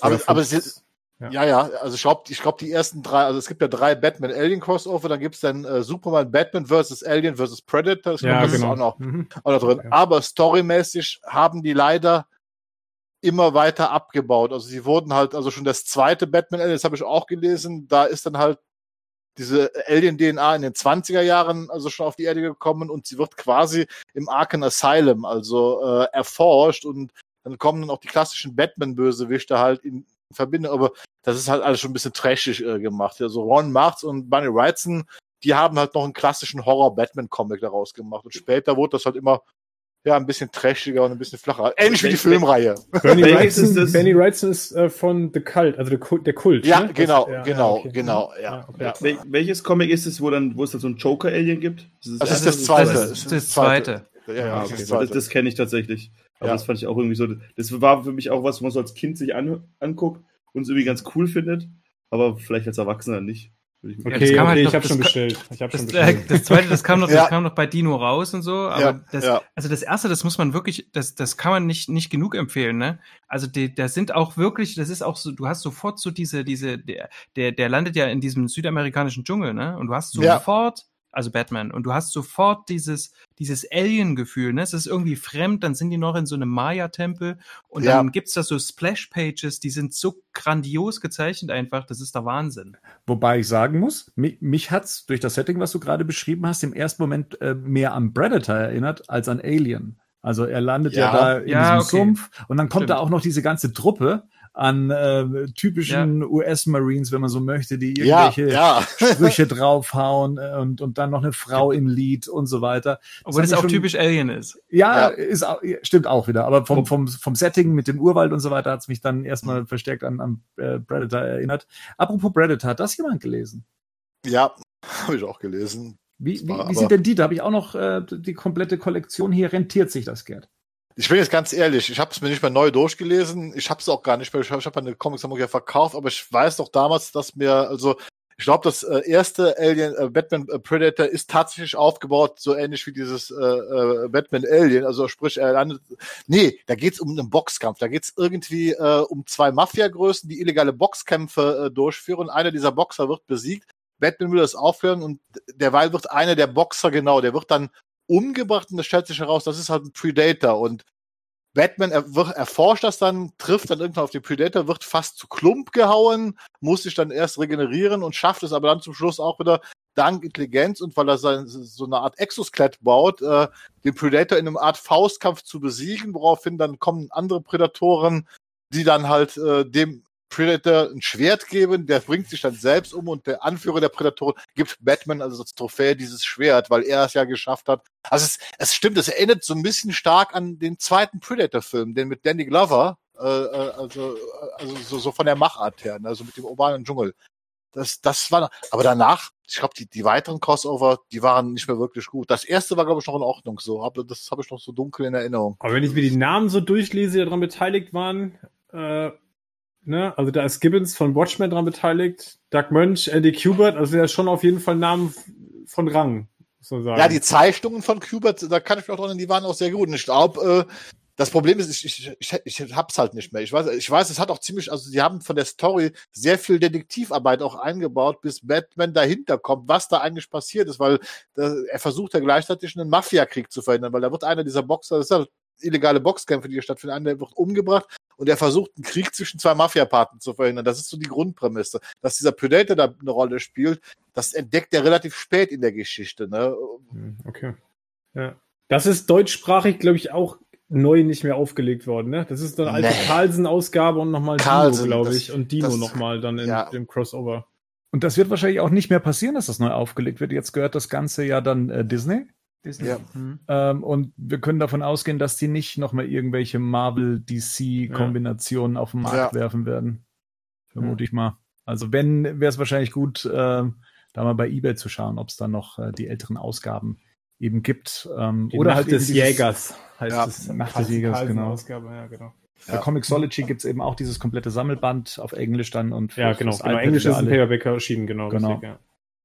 So, äh, das Schöne bei Alien und bei Predator ist, da muss man nicht großartig erklären, woher die kommen. Ne? Dimensionsriss und sowas, das braucht's da nicht, sondern ja, das passiert halt. Batman hat hier und da ja immer mit, mit Aliens auch zu tun, von dem er überrascht das jetzt nicht allzu sehr.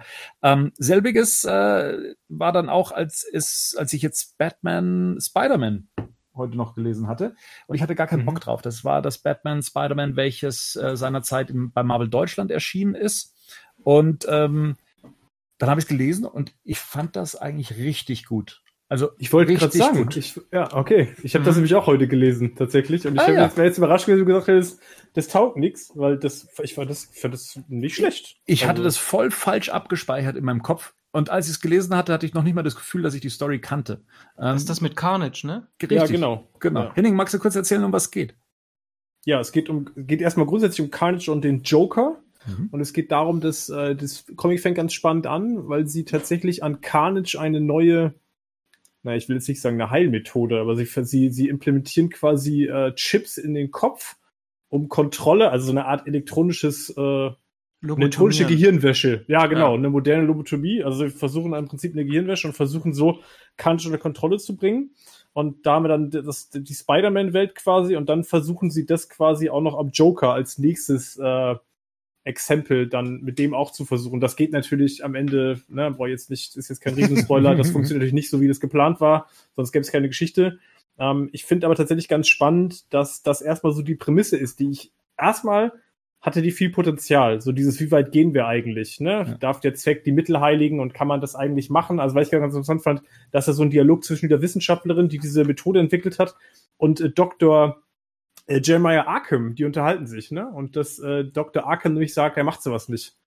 Ähm, mhm. ne? Er sperrt den Joker weg, aber er will jetzt nicht irgendwie an dem noch irgendwelche Experimente durchführen. Und ähm, das finde ich interessant, ganz als die Geschichte. Das ist erstmal die Prämisse der Geschichte. Und dann wie gesagt, geht das schief und Batman und Spider-Man müssen dann gemeinsam Carnage und Joker das Handwerk legen. Verbinden die sich? Wer verbindet sich? Also, also äh, Carnage und der Joker? Das Symbiont? Nee. nee. Nee. Aber Carnage versucht äh, später den Joker zu lobotomieren, oder? Und es klappt einfach nicht. War das nicht so? Äh, nee, der, nee, der ähm, Carnage versucht, äh, Carnage, ähm, der Symbiont, der Symbiont deaktiviert den Chip im Kopf. Ja. Also das funktioniert bei Carnage gar nicht. Und Carnage versucht dann aber tatsächlich, äh, ähm, löst erstmal den Chip vom Joker auf, damit Joker quasi wieder zurück zu seinem normalen Ich findet. Mhm. Und dann am Ende, mhm. oder meinst du gerade gegen Ende, das, wo die. Ja, zum Ende. Ich glaube, da versucht er, da sagt er irgendwie, wenn, wenn ich möchte, irgendwie, das, weil ich habe das noch, ich habe das die noch kämpfen, so, ja, ach so, die kämpfen gegeneinander nochmal dann. Und, ja. und Carnage sagt dann, glaube ich, zum Joker, wenn, wenn ich, wenn ich das jetzt hier irgendwie durchziehe, dann wirst du irgendwie ein sabbernder Idiot für immer. Und es klappt so, aber nicht, weil, der nee. weil das ist eine falsche Erinnerung. Das ist, als er ihm die haben, Entschuldigung, ja. Also ich glaube, es geht am Ende darum, dass die Sorry. unterschiedlichen Prämissen ähm, der Art und Weise haben, wie sie Chaos verbreiten oder zum Tod führen wollen. Also Carnage will sozusagen quasi einfach alle töten und ihm ist es völlig egal, wen er tötet. Mhm. Ähm, und Joker will zum Beispiel aber nicht, dass Carnage Batman tötet. Das will er nicht weil nämlich Joker kein Interesse daran hat, dass Batman überhaupt stirbt. Weil wenn es, wenn es, wenn ihn einer tötet, dann ist es Joker selber. Und Klar. dann geht es darum, dass Joker ähm, eigentlich im Prinzip sagt, einfach nur so ein Gemetzel, so ein Blutbad, wo ist denn da der Spaß, wo ist denn da mhm. der Stil, wo ist denn da das Theater? Und es darum geht, dass Joker ja. das Ganze stilvoll inszenieren will. Und ich lese das auch nochmal gerne vor, weil es nämlich einfach ein, ein Weltklasse-Dialog ist. Die kämpfen dann gegeneinander, weil er nämlich sagt, ähm, Kanisch sagt zu Joker, ich hielt dich für gewissenlos, Joker, ich habe mich geirrt. Und dann sagt Joker, das ist keine Frage der Gewissenlosigkeit, es ist eine Frage des Stils. Und dann geht es weiter und dann sagt er zu ihm, ich erachtete mich stets als der Orson Wales des Verbrechens und des Chaos, während du offensichtlich nicht mehr sein willst als ein David Hasselhoff. und allein, und allein schon, und allein schon wegen dem Dialog lohnt sich das ganze Heft schon. Also ich finde sensationell, wie dann plötzlich der Joker so eine Kehrtwende, wie eine Kehrtwende macht. Ja. Ich musste da aufstocken und auch laut lachen und, und ich habe mir gedacht, äh, was steht denn da im Original? Ich weiß gar nicht, ob da auch wirklich Doch. David Hasselhoff ja, benannt tut ist. Ja, ja, ja. Ah, das geil. ist im Original. Das ist tatsächlich eins zu eins übersetzt. Ja. Super. Ne, generell, ich finde die Dialoge vom Joker sehr geschliffen. Ähm, ja. und, und die funktionieren auch, auch so, dass man dann auch ähm, lachen muss. Und es ist, das Schöne an dem Heft ist, man hat nicht das Gefühl, jetzt ein Crossover zu lesen, sondern ein Teil von einer Geschichte, wo das alles sich einfach so ergibt, wie es ist. Da wird kein Hehl draus ja. gemacht, wo der Spider-Man auf einmal herkommt oder, oder Carnage und dass dann sich alle irgendwie noch so gegenseitig bewundern. Da wird kein großes Ding draus gemacht. Am Anfang dachte ich mir noch, hm, da wird noch mal so ein bisschen die Origin erzählt, ne, die Albträume, von denen Batman geplagt wird und die Albträume, von denen mhm. äh, Peter Parker äh, geplagt wird, die ja alle immer mit der Origin zusammenhängen. Ah, jetzt wird das schon wieder irgendwie so erklärt für alle die, die noch nie ein Spider-Man-Heft mhm. gelesen haben. Aber das verliert sich schnell und äh, dann geht's direkt in die Story und ja, ich war da echt glücklich, das heute noch gelesen zu haben, ähm, weil ich, ich, wie gesagt, ich hatte das anders in Erinnerung und äh, doch noch eine kleine Crossover-Perle gefunden hier. Und ich finde das tatsächlich sogar sehr gelungen mit den Albträumen, weil tatsächlich hier ja schöne Parallelen aufgezeigt werden, über die man sich vielleicht bis dato noch nie Gedanken gemacht haben. Also, dass beide, sowohl Spider-Man als auch mhm. Batman, ja im Prinzip durch Kugeln geboren worden sind, die nicht sie selber getroffen haben. Ne? Mhm. Also Spider-Man durch den Verlust seines Onkels, den er nicht verhindert hat, obwohl er es verhindern hätte können. Und Batman, der sich immer noch die Schuld daran gibt, dass er das nie verhindern konnte, den Tod seiner Eltern. Und das finde ich tatsächlich als Parallelmontage, wie das in dem Band aufgebaut wird, über die Träume der beiden, finde ich schon stark. Und tatsächlich ist auch, ähm, ich finde auch das Ende zwischen den beiden ist äh, sehr stilvoll. Also äh, das ist tatsächlich ein Band, wo ich sagen muss, äh, das Ja. ist so ein One-Shot, aber wirklich gelungen. Absolut.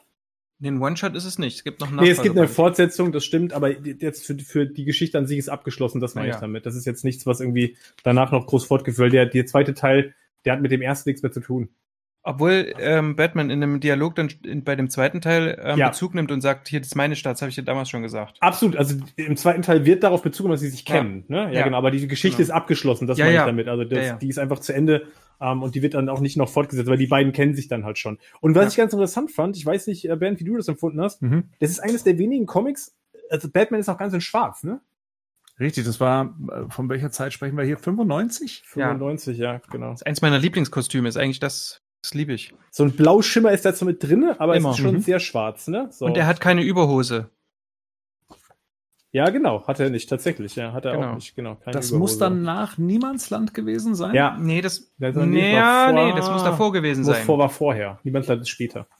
Bin ich komplett bei Bernd, finde ich absolut äh, empfehlenswert. Und die Dialoge, wie gesagt, auch das Super. super. Ja. David Hasselhoff war ein Kaufgrund für mich.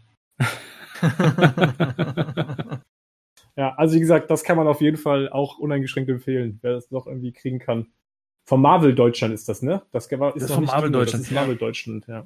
Genau. Äh, muss ich allerdings dazu sagen, erstmal, ich fand es toll, wieder die ganzen Dino-Hefte rauszukramen. Ja, absolut. Ähm, ja. Die haben echt eine tolle Qualität. Wahnsinn, und ne? Wahnsinn, Wahnsinn, Die- Wahnsinn. Die, die Arbeit, die Aufbereitung und auch, äh, wie die sich gerade zu diesem äh, DC gegen Marvel äh, Zeiten dann auch angeschickt haben, zu erklären, wer wer ist. Ja, Ja. total. Ja. Also Fanservice ohne Ende. Ne? Die sagen sogar in einer Ausgabe, dass sie sich mit den Amerikanern streiten mussten darüber, ähm, dass es dieses Who's Who überhaupt abzudrucken. Also gerade als es um Amalgam ging. Da steht in Mhm. irgendeiner Ausgabe drin, dass die Amerikaner das nicht wollten, weil die Amerikaner nämlich in den US-Ausgaben das nicht gemacht haben, damit die Fans raten können, welche Figuren da quasi zusammengeschmolzen sind. Da kommen wir gleich nochmal Ah. dazu. Und natürlich, dann haben die von Dino aber gesagt, ey, in Deutschland kennen, die sind die Figuren einfach gar nicht so bekannt. Das Ja. müssen wir erklären, weil einige der Figuren, ne, die kennt hier niemand. Aber das Papier, ne? Also das Ja. ist tatsächlich was, wo ich echt heute, ich habe ganz, ganz viele Dino-Sachen heute noch gelesen. Das Papier ist eine reine Freude. Also wirklich, das ist eine, das ist die reinste Freude, die Dinger Genau. durchzublättern. Es glänzt nicht zu viel. Es hat genau den richtigen Mattgrad. Ja. Man hat nicht das Gefühl, es ganz schnell kaputt zu machen. Es knickt nicht schnell.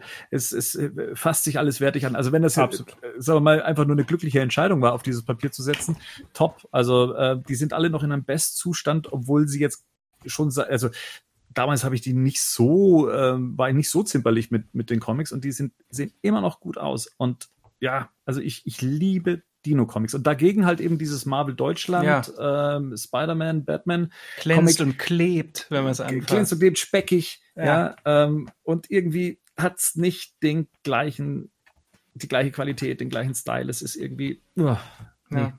nee, nee, nee. Schade. Ähm, aber weil ihr gerade von einem zweiten Spider-Man-Batman-Crossover gesprochen habt, das ist ja bei Dino erschienen. Ja. Das habe ich jetzt schon so gar nicht mehr im Kopf. Äh, ist das, äh, ist das lesenswert? Ja, also ähm, die, die Prämisse ist auch wieder spannend, würde ich jetzt mal sagen. Also da sind die, die Hauptfeinde quasi der Kingpin und ähm, Ra's al Ghul. Hm. Ähm, Mhm. Es kommt dann irgendwann raus, dass der Kingpin die ganze Zeit mit Ra's al Ghul ähm, verhandelt hat, und zwar über Talia. Ähm, und zwar äh, stört es ihn dann irgendwann, dass er sich in die Geschäfte einmischt und äh, quasi er eine Terrororganisation unterstützt. Also dass der Kingpin quasi die Terrororganisation unterstützt von Ra's al Ghul will aussteigen. Und was aber nebenbei noch stattfindet, ist, dass ähm, seine Frau, also die von, von Wilson Fisk, an Krebs erkrankt ist. Ja, Vanessa Fisk, genau. Ja. Genau. Mhm. Und es ist, glaube ich, ne, jetzt berichtigt mich, aber das ist in den spät, also äh, generell ist das auch ein Thema, ne? Ja. In den normalen Spider-Man-Comics oder Daredevil. ja, das habe ich zumindest nicht, das ist mir, ist mir nicht das erste Mal begegnet auf jeden Genau, Fall. und dort ja. ist mir es aber damals das erste Mal begegnet. Und das Spannende war, ähm, dass quasi Rasa Al Ghul die ganze Zeit sagt oder über, über Talia quasi ausrichten lässt, ähm, hier, ich habe ein Heilmittel. Also wenn du mich so nicht unterstützen willst, mhm. ähm, nämlich bei dem, bei dem Plan, Manhattan unter Wasser zu bringen, um diesen, um diesen Moloch quasi auszulöschen, wo er sagt, ja, ist meine Stadt, ihr spinnt wohl. Also wenn er den Krieg in meine Stadt bringt, ähm, mache ich nicht mehr mit. Und ja, Spider-Man und Batman versuchen das natürlich, ne, erst rauszufinden, was da eigentlich los ist, und dann versuchen sie denen zu folgen, und dann können sie sich auch noch irgendwie mit reinschmuggeln. Den großen Reveal, das, äh, das, das, das spoil ich jetzt quasi mal nicht. Und das Thema an sich im Hintergrund ist ziemlich schwer, muss ich mal sagen, weil es auch die ganze Zeit darum geht, dass, dass Fisk, der ja als Person, so wie wir den auch aus der Daredevil-Serie kennen, ähm, und auch aus den Comics, sich nicht gerne sagen lässt, was er zu tun hat oder so, sondern er ist der Boss. Und ähm, Rasal Ghul möchte ihm ja aber, möchte das ja die ganze Zeit. Ähm, und möchte quasi über ihn und seine Stadt bestimmen. Und gleichzeitig versucht er ja aber natürlich seine Frau am Leben zu halten. Und dann geht es auch noch um die Liebesgeschichte oder das Hin und Her von Talia zwischen Rasal Ghul und ähm, Batman. Und zwischendrin ist es allerdings sehr leicht. Sogar so leicht äh, im Ton, dass äh, so Batman manchmal so ein bisschen out of character ist. Das muss man mögen. Ich fand es aber nicht schlimm, weil es nur so ein bisschen mit abweicht. Und es gibt so, ähm, also es, es gibt schöne Dialoge zwischen den beiden und es gibt auch so ein, jetzt habe ich das glaube ich nicht hier, schade. Ähm, es gibt da so ein Panel, wo die sich gegenseitig die Hand geben und quasi vertragen, nachdem sie, an, weil, weil Batman mhm. will ihn nicht in seiner Stadt haben. Und da geben die sich so die Hand, das sieht das aus wie bei, bei der, bei der 66er-Serie, wo sich bei dem Logo dann Batman und Robin so die, die Hand geben, finde ich. Ich weiß nicht, ob Batman immer so aussieht, wenn er anderen die Hand gibt, aber das, das hat, hat mich schon sehr daran erinnert. Also das ist eine, eine schöne, ich kann das, das kann man so mit empfehlen. Ich würde jetzt okay. nicht sagen, das ist das Beste also das kommt ja recht oft vor, dieses Handschütteln gerade am Schluss. Das mhm. gehört irgendwie so zum guten Ton dieser Crossover. das hatte ich hier mit Captain America und Spider-Man und außer bei Spawn. Ähm, das habe ich hier. Äh, Spawn war ja seinerzeit äh, ein riesiger Hype um diese Figur von Todd McFarlane. Ähm, und die dann auch äh, von Frank Miller und Todd McFarlane zusammen in eben ein Crossover geschickt wurden. Und das sagen wir mal, von der Ausgangslage, das äh, Spannende ist, dieser Batman, mit dem wir es hier zu tun haben, ist vermutlich auch der Dark Knight Batman. In diesem Comic kennen sich Spawn und Batman ursprünglich nicht. Ähm, und die Story ist auch wahnsinnig dünn. Ähm, der Verlag Infinity, der es hier rausgebracht hat, der hat das Ganze dann auch gleich mal in so einem Prestige-Format rausgebracht, damit es wahrscheinlich ein bisschen dicker daherkommt, aber die Story ist wahnsinnig dünn. Ähm, Batman geht Morden nach, die, die recht abgefahren mit irgendwelchen Hightech-Geschichten zu tun haben. Also man hat da so Roboterwesen, die noch den Kopf noch einen lebenden Kopf von Leichen obendrauf haben und, und äh, so wie so Robocops eigentlich und gerade noch äh, davor vor sich hinsiechen und Batman geht dieser Sache eben auf den Grund. Das führt ihn nach New York, also New York existiert auch hier und hier trifft er dann eben in einer Gasse auf Spawn. Und was dann folgt, ist eine Schlägerei, die sich dann eigentlich durchs gesamte Heft dann zieht. Ähm, und es ist eine Frotzelei vor dem Herrn. Also Batman beschimpft Spawn von vorn bis hinten, Spawn beschimpft Batman von vorn bis hinten.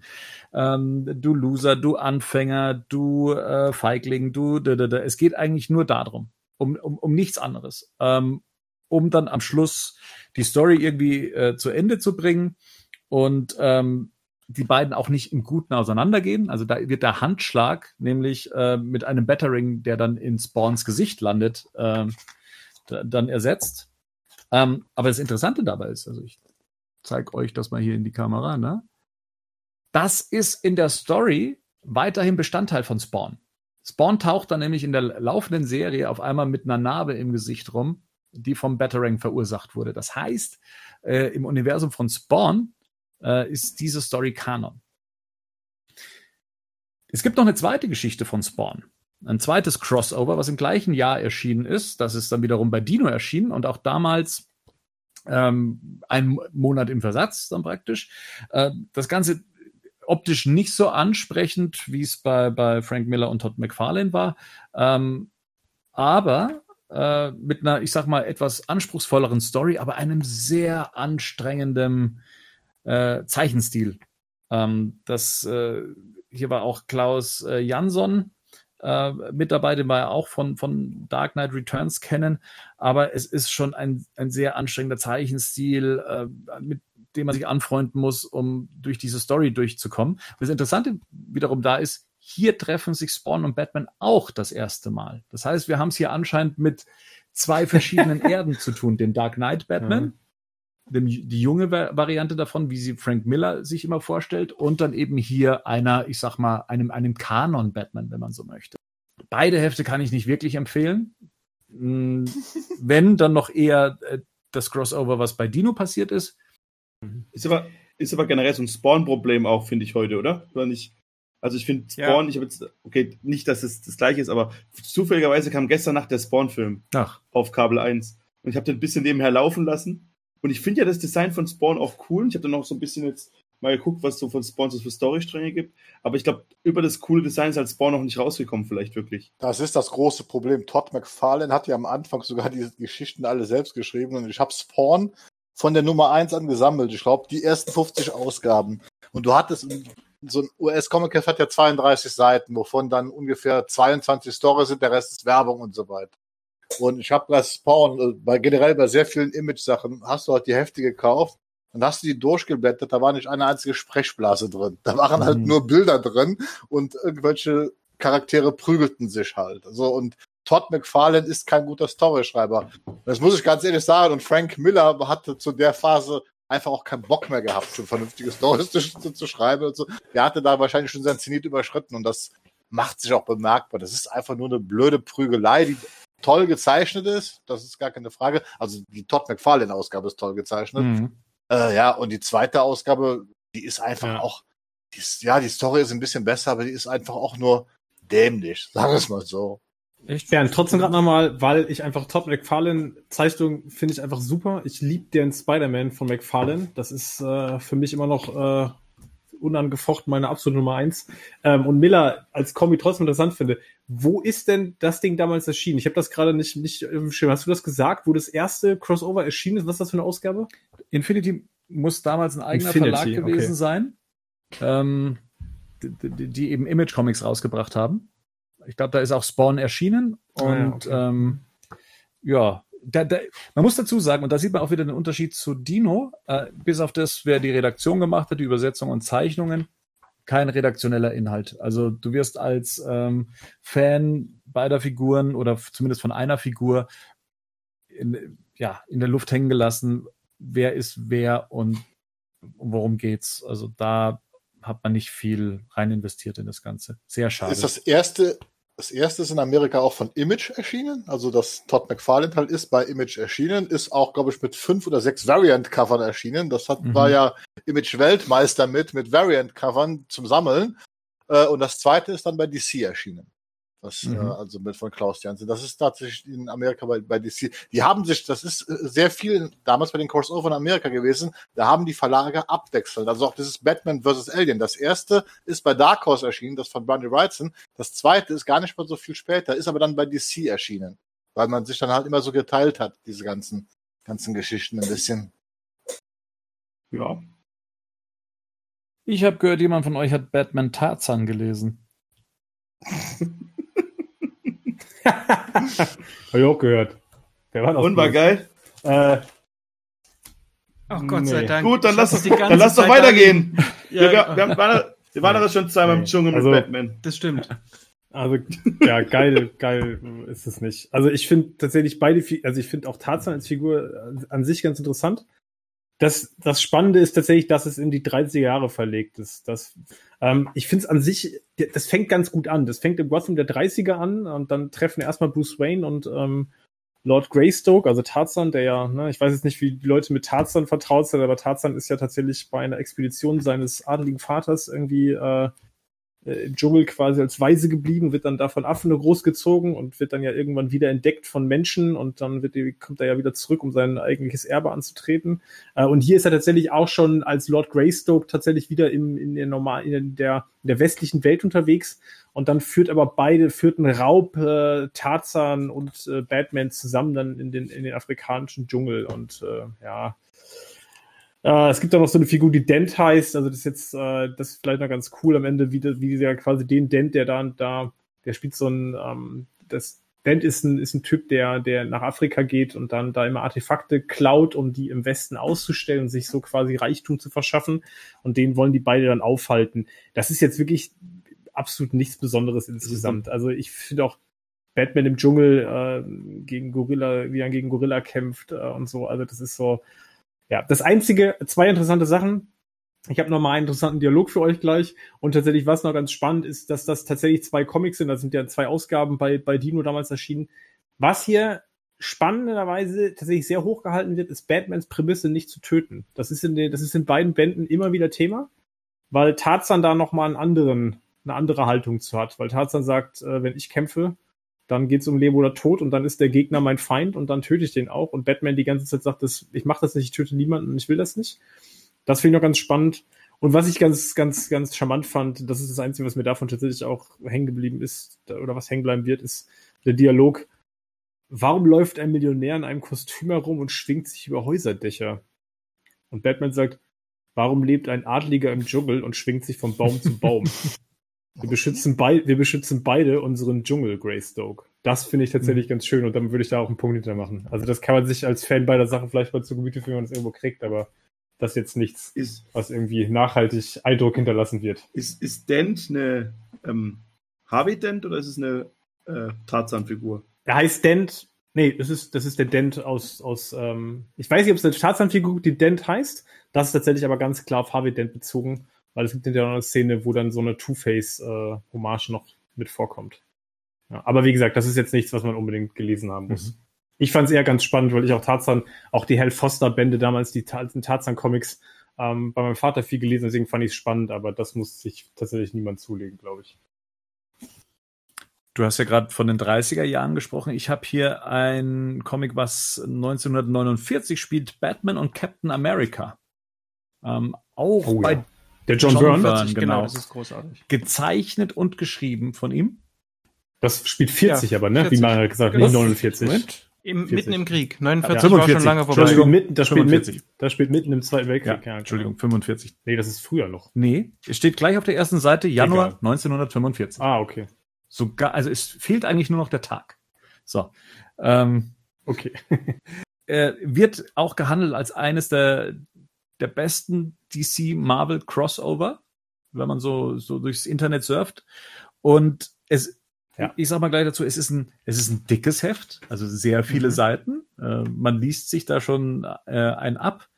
Ähm, ich finde aber, das hilft dem ganzen Heft auch, weil ich finde es wahnsinnig liebevoll. Na, ich würde gar nicht mal sagen, dass es irgendwie ein, ein das, ja. das allerbeste Crossover ist, ähm, aber es ist ein sehr liebevoll geschriebenes Crossover. Und ja. ich glaube, als ich es damals gelesen habe, wäre ich viel zu jung gewesen, um zu verstehen, warum das Heft so ist, wie es ist. Warum wir es hier mit einem Batman zu tun haben aus den 40er Jahren, dass wir äh, eine Sprache der 40er Jahre haben, mhm. ähm, in, in einem Setting der 40er Jahre. Ich, ich hätte das damals, glaube ich, gar nicht wertschätzen können. Und jetzt beim erneuten Lesen muss ich sagen, ich, äh, ich, mhm. ich mag das sehr. Also es hat, es ist sehr charmant. Ähm, und es ist auch, es kommt auch alles sehr charmant und flüssig zueinander. Hier existieren Batman und Captain America in, in einem Universum. Man kennt sich, äh, man hat voneinander schon gehört und natürlich ist Captain America der große amerikanische Pat Patriot. Ähm, auch hier wird sehr viel Hand geschüttelt und mit sehr viel Stolz immer gesagt, wie, wie, äh, ja. wie doch die Verdienste fürs Land äh, doch, doch vonstatten gehen und wie dankbar man dafür ist. Und äh, auch hier spielt der Joker eine, eine Rolle, genauso wie, ich weiß nicht, ob das ein Spoiler ist, dass dann Red Skull hinter allem steckt. Ich mochte es sehr. Ihr, ihr, ihr nickt ja schon, das heißt, ihr habt es auch gelesen. Ja. Und äh, könnt, könnt ihr noch was ja. äh, zu sagen? Also ich finde das gerade so im, im Anschluss an das, was, ähm, was Henning mal so ganz am Anfang gesagt hat, hier, hier gibt es überhaupt nicht die, überhaupt gar nicht den Anruch davon, dass es ein, ein Crossover ist, sondern es mhm. ist ein Elseworld. So hatte ich mir das Komplett. Und, und das Tolle ja. ist auch, die, die Zeichnungen sind auch so gemacht, dass es wie aus den 40ern ist. Also das, ja. das erinnert sehr so an ähm, Carmine Infantino ähm, oder ähm, Dick Ja. Sprang auch zum Teil. Also das sind wirklich, das ist großartig gemacht. Die Ja. und es sind immer so auch so kleine Anleihen, die die man die man nur versteht, wenn man ein bisschen Historie hat mit den beiden Figuren. Da ist noch eine Danksagung an Dick Sprang Genau. drin. wenn die ne? Wenn Betthöhle, gezeigt, die sieht auch das, glaub ich, tatsächlich ja recht so aus, ja, ne? also so diese, in, Genau, diese, dieses ja. zweistufige. Super. Ähm, der Bucky sagt, also der quasi der der Helfershelfer von ähm, äh, äh, der Helfer Cap. von Cap sagt heilige Makrele anstatt Mhm. von Robin. Die Ja, haben auch, die ja, haben auch so ein kleines genau. Ding laufen miteinander. Es gibt ganz viele so ähm, World War ähm, Zweite Weltkriegsbegriffe, die da auch so mit drin sind. Oppenheimer heißt da einer zufällig. Dann haben sie diese Fatboy Ja, Bombe. genau. ähm, Ich, Und es ist das Gotham Project. und nicht Genau, Manhattan das ist ne? Und fantastisch, So Sachen ja. da sind. Ja, John Byrne macht hier, das, Das ist, ist ganz, wirklich- das ist wirklich ganz, und ganz es wirkt toll. nicht konstruiert. Es ist auch nicht albern. Total ja. organisch. Total organisch. fällt gerade auf, wie nah Bucky und Robin aneinander sind. Ja. Auch Ja. so, was denn dann wird Ja, später. Aber auch so Kleinigkeiten, ne? So guten Abend O'Hara, Genau. wenn das Penthouse reinkommt. O'Hara, diese Anspielung an die 66er-Serie, auch Commissioner Gordon sieht so ein Mhm. bisschen so aus. Und dann gibt's noch dieses Panel, wo äh, Batman und Bucky dann gefesselt in der, in der Todesfalle sitzen, Ja, ne? was genauso genau. aufgebaut ist wie so eine Absolut. 66er-Serie und so. Also John Byrne macht hier wirklich ganz, ganz, ganz viele tolle Sachen. Also ich war da, da war ich wirklich echt von begeistert Ja. von dem Heft. Ich, das habe ich noch nie gelesen vorher. Ich kannte das gar nicht. Ähm, und ich, aber ich würde tatsächlich ähnlich sagen wie Bernd. Ich glaube, da muss man einen guten Ja. Überblick über die Comic-Historie haben, um Ja. das würdigen zu können. Also ich glaube, damals hätte wäre das auch an mich total verschenkt gewesen. Aber das fand ich jetzt wirklich ähm, ganz, ganz Und ich klasse. habe noch nie ein äh, Panel gesehen, in dem der Joker weint. Das gibt's hier. Und man muss aber John, man muss John Burns, äh, ich sag mal, klaren Strich muss man schon mögen. Ne? Hm. Aber ich, also ich bin ja, gut, das muss ich ja keinem sagen, ich bin ja bei Man of Steel äh, großer John Byrne Bewunderer und ich finde auch hier wieder, das Artwork ist fantastisch. Wirklich. Der hat einfach einen ganz klassisch, Ja. klassischen Zeichenstil. Ja. Wenn ich was zu bekritteln hätte, ist es die letzte Seite, der Epilog, der Ah ja. nach der Danksagung Ja. nochmal mit reinkam. Und hier bekommt es dann wirklich diesen äh, einen sehr deutlichen Elseworld-Anstrich. Aber trotzdem, wunderbares Heft, Crossover, äh, DC Crossover, Ausgabe 23 war das im Dino-Verlag. Ja. Ähm, ja, wenn wir gerade von Dino sprechen, also ich meine, so ein, das, das größte Crossover-Event, was Dino an den Start gebracht hat, war natürlich DC gegen Marvel.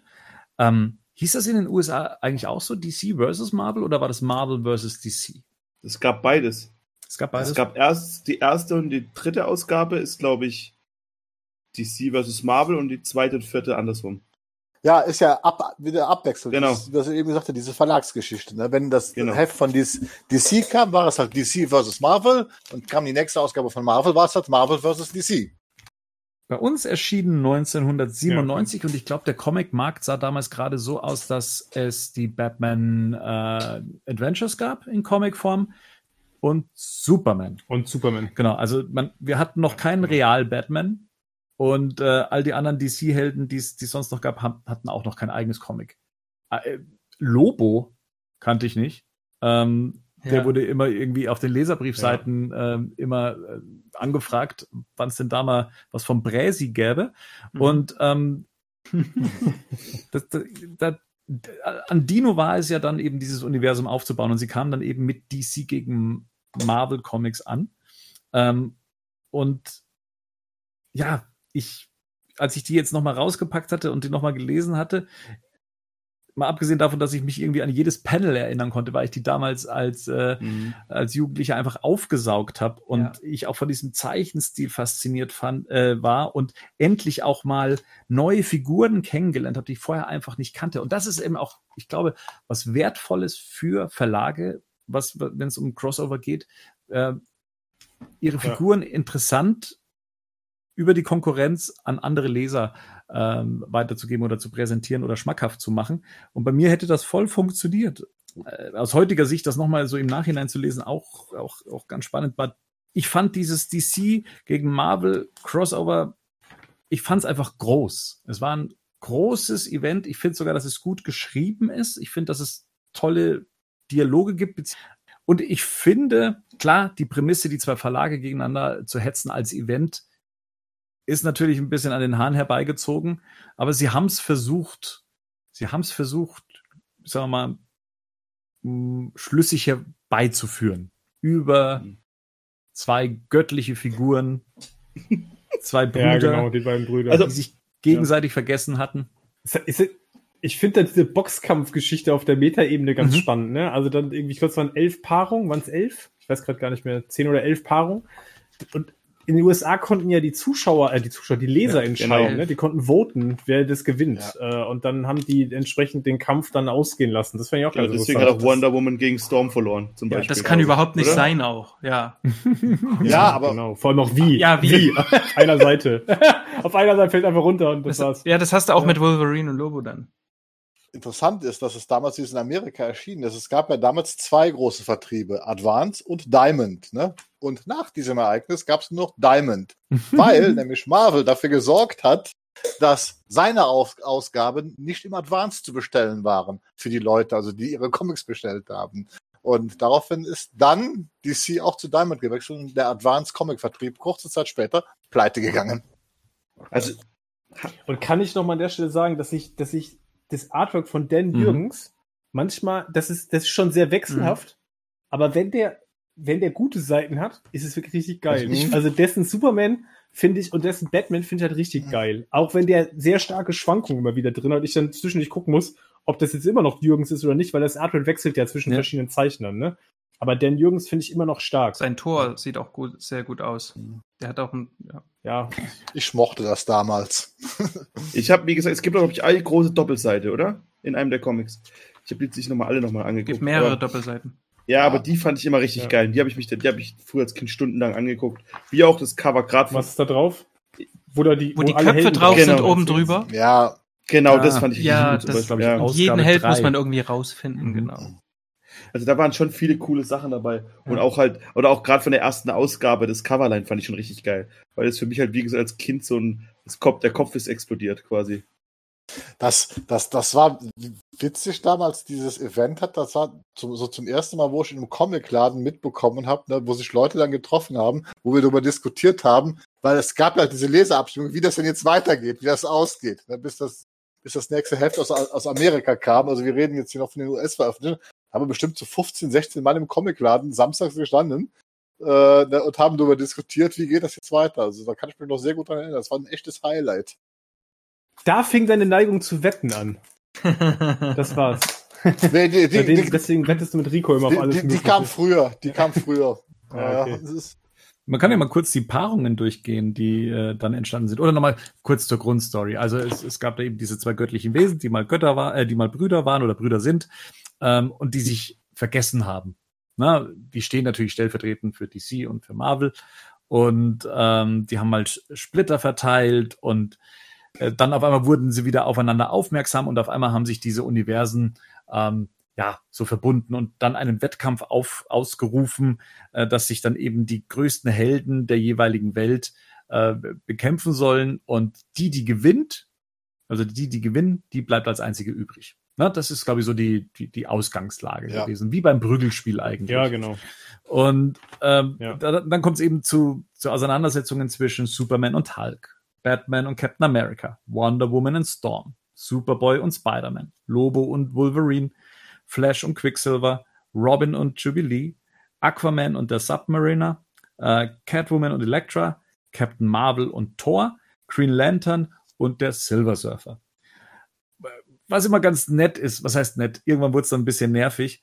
Ähm, dieses, ja, ich will gar nicht gegen dich kämpfen, aber ich muss. Mhm. Oh, er ist fast so stark wie ich. Ja, genau. Also so dieses, Hm. dieses Lobpreisen Es war schon immer selber. Augenzwinger zum, zum Leser. Hey, irgendwie sind wir doch gar nicht so. Ja, Wir sind ja beide Ja, gleich. eben. Ja, wir sind ja beide wir sind gleich. alle Brüder, wir sind alle Brüder. Was ich auch interessant fand, gleich in der ersten Ausgabe oder auf der ersten Seite, die beginnt ja mit Spider-Man, der Ja. sich plötzlich nicht mehr in New York befindet, sondern in Gotham City und auf den Joker trifft. Und der Joker sagt, dich kenne ich doch. Ja, Was ja auf diese Crossover anspielen muss, die wir schon in der Vergangenheit Ja. hatten. Nur Ja. gab es ja da nicht diese gemeinsame Welt. Ähm, oder gab es da ja noch eine gemeinsame Welt und hier jetzt im Crossover eben nicht mehr. Ähm, ganz interessant.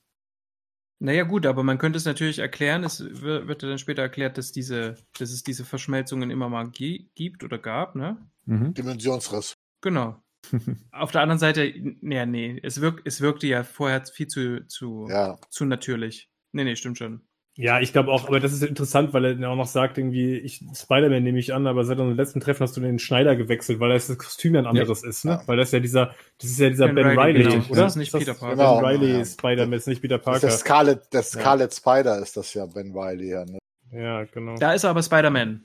ja weil, er, weil er ja eigentlich ist Ben Riley ja der echte Peter Parker. Peter Parker, Das ist ja, der- genau. Das, das, das ist Ja, ja der genau, Witz, weil das ja. war ja auch hier so eine, eine irre bescheuerte Storyline bei Marvel damals.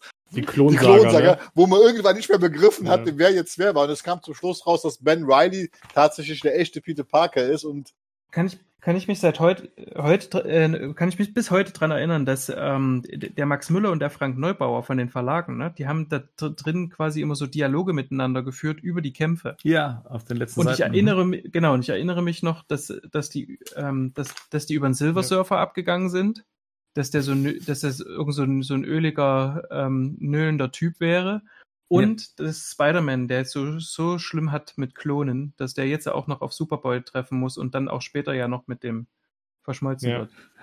Also äh, ich Ja. kann mich da wirklich auch noch so an ganze Dialoge erinnern. Äh, da, da gibt's, äh, ich glaube, relativ schnell nach diesem Spider-Man-Dings, dann, dann ähm, kämpfen die X-Men gegen Juggernaut oder so. da, weiß ich, ja. da, weiß, da weiß ich bis heute noch, dass der zu dem sagt, zieht euch zurück, Monsieur. Ja. Ähm, äh, irgendwie, wir haben dieses Spiel schon langsam Ja, satt und so. genau. Das sind so Sachen, das, hab, das, Ja, das, genau. das hat man völlig noch im, im oder die, ähm, Superboy hat eine Freundin, die sehr gut aussah.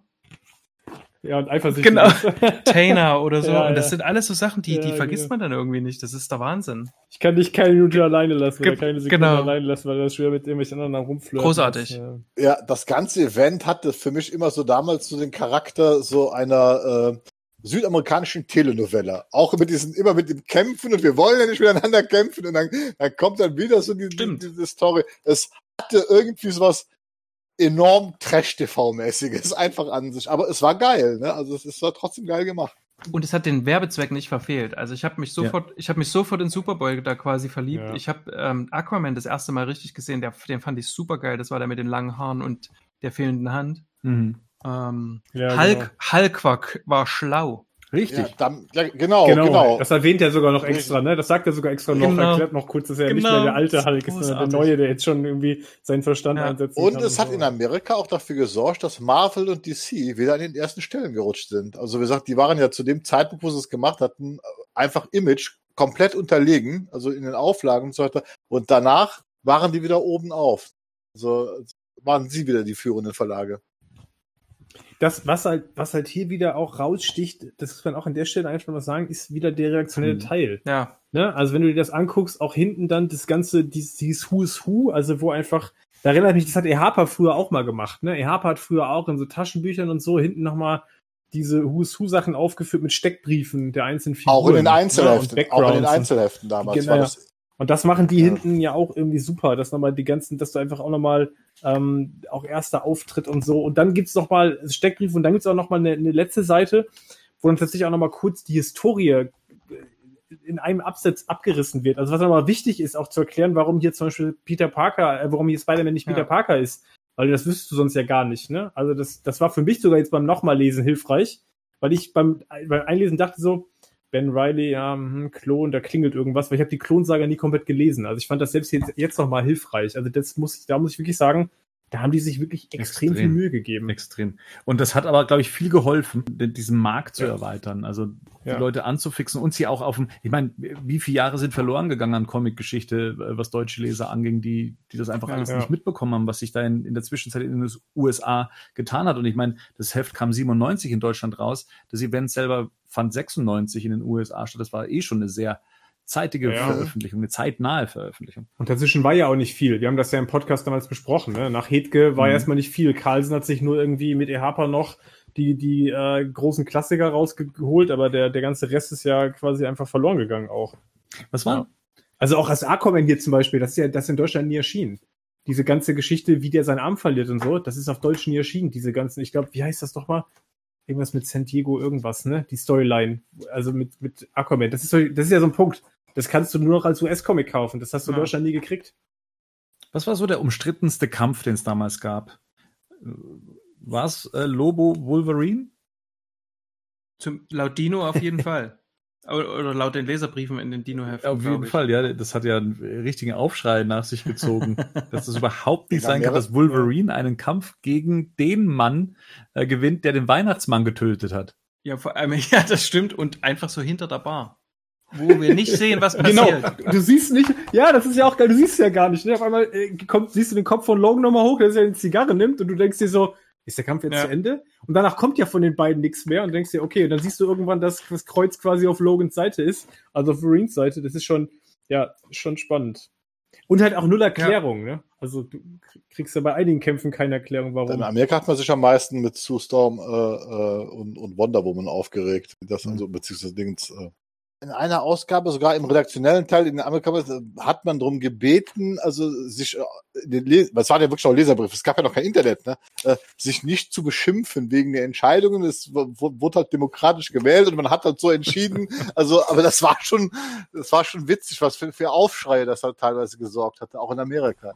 Wobei es nicht Sue Storm war, sondern nur Storm, ne?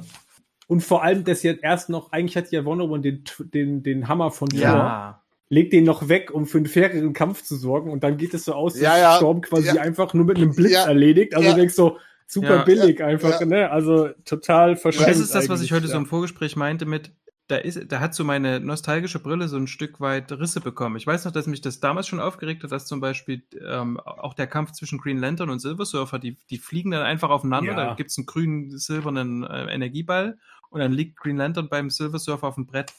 Und ich denke Ja. so, was soll das?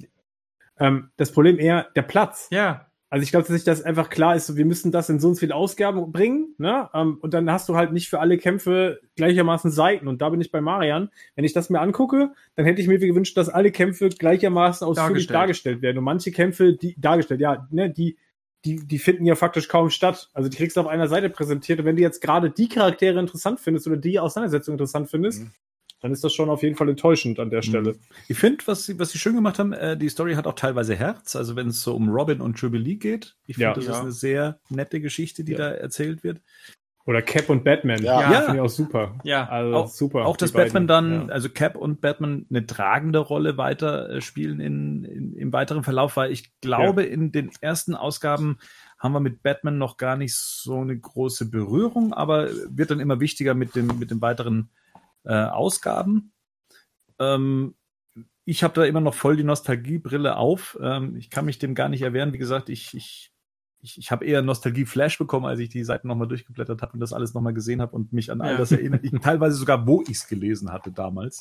Und Mhm. ich, ich frage mich dann, wie, wie passiert das? Hat man sich das damals intensiver angeguckt, länger angeguckt? Hat man sich mehr Na damit klar. beschäftigt? Hat, Ich, hat man sich Ja, ich habe jetzt natürlich. Kisten, Kisten voller Comics und da hatte ich zwei, drei Comics. Die habe ich mir die ganze Zeit und man hatte Zeit.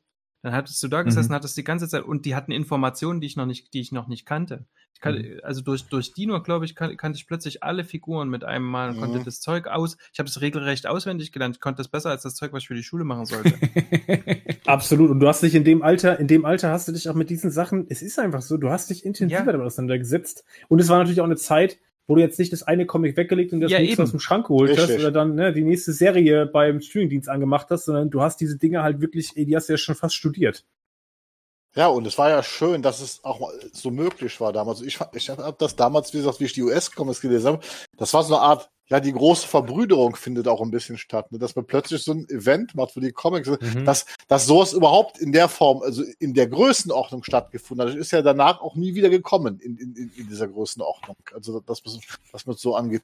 Und das war damals einfach ja, wie gesagt, wir, wir waren ja auch alle in Anführungsstrichen schon verblödet durch Image. Wie gesagt, Image äh, kaum Inhalt, aber tolle Artworks, ne? Und dann kommt dann plötzlich hier die klassischen Verlage und hauen dann sowas raus. Und ja, ist nicht jede Story super ausführlich, aber im Gesamten funktioniert's. Und ich finde es also auch heute noch geil.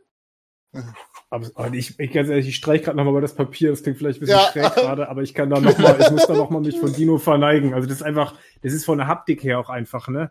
Das ist so ein Grund, warum ich so Dinger nicht digital lesen will. Äh, Das ist wirklich was, wenn ich mir das jetzt hier heute vornehme und sage, das ist fast 30 Mhm. Jahre alt, ne? Das ist abgefahren. Also die Dinger sind jetzt bei mir, klar, die sind jetzt gelagert, ne, äh, backed und, äh, backed und irgendwie boxed, aber trotzdem, ähm, backed und boarded. Aber das ist trotzdem Wahnsinn. Also wie die Dinger sich gehalten haben, das ist unglaublich. Die ganze Reihe führte ja dann letztendlich zum Amalgam-Universum und äh, da gab es ja dann Das klingt nach Zahnarzt, Bernd. Was ist denn Genau. Name überhaupt? Was ist denn da überhaupt? Niemals Amalgam ohne DC googeln. Voll nicht Bilder. Niemals. Ach, das war doch hier so schön erklärt. Amalgam ist die Verbindung äh, zweier Elemente, oder? Oder mehrere Elemente. Mensch, das wird hier drin so schön erklärt. Ähm, Eigentlich ja mit Quecksilber noch angereichert, ne? Das ist, glaube ich, dann die Zahnfüllung. Aber ja, das steht, Ja. glaube ich, in dem ersten, ist das, glaube ich, drin, ne? Ja. daraus ergaben sich dann halt eben ähm, neue Helden wie ähm, Super Soldier, Spider-Boy, äh, s- dann Lobo the Duck, ähm, den Super Soldier habe ich schon gesagt, aber auch die, die neue Formatierung, äh, Neuformierung JLX anstatt JLA, beziehungsweise X-Men. Und was jetzt Batman betrifft, Dark Claw.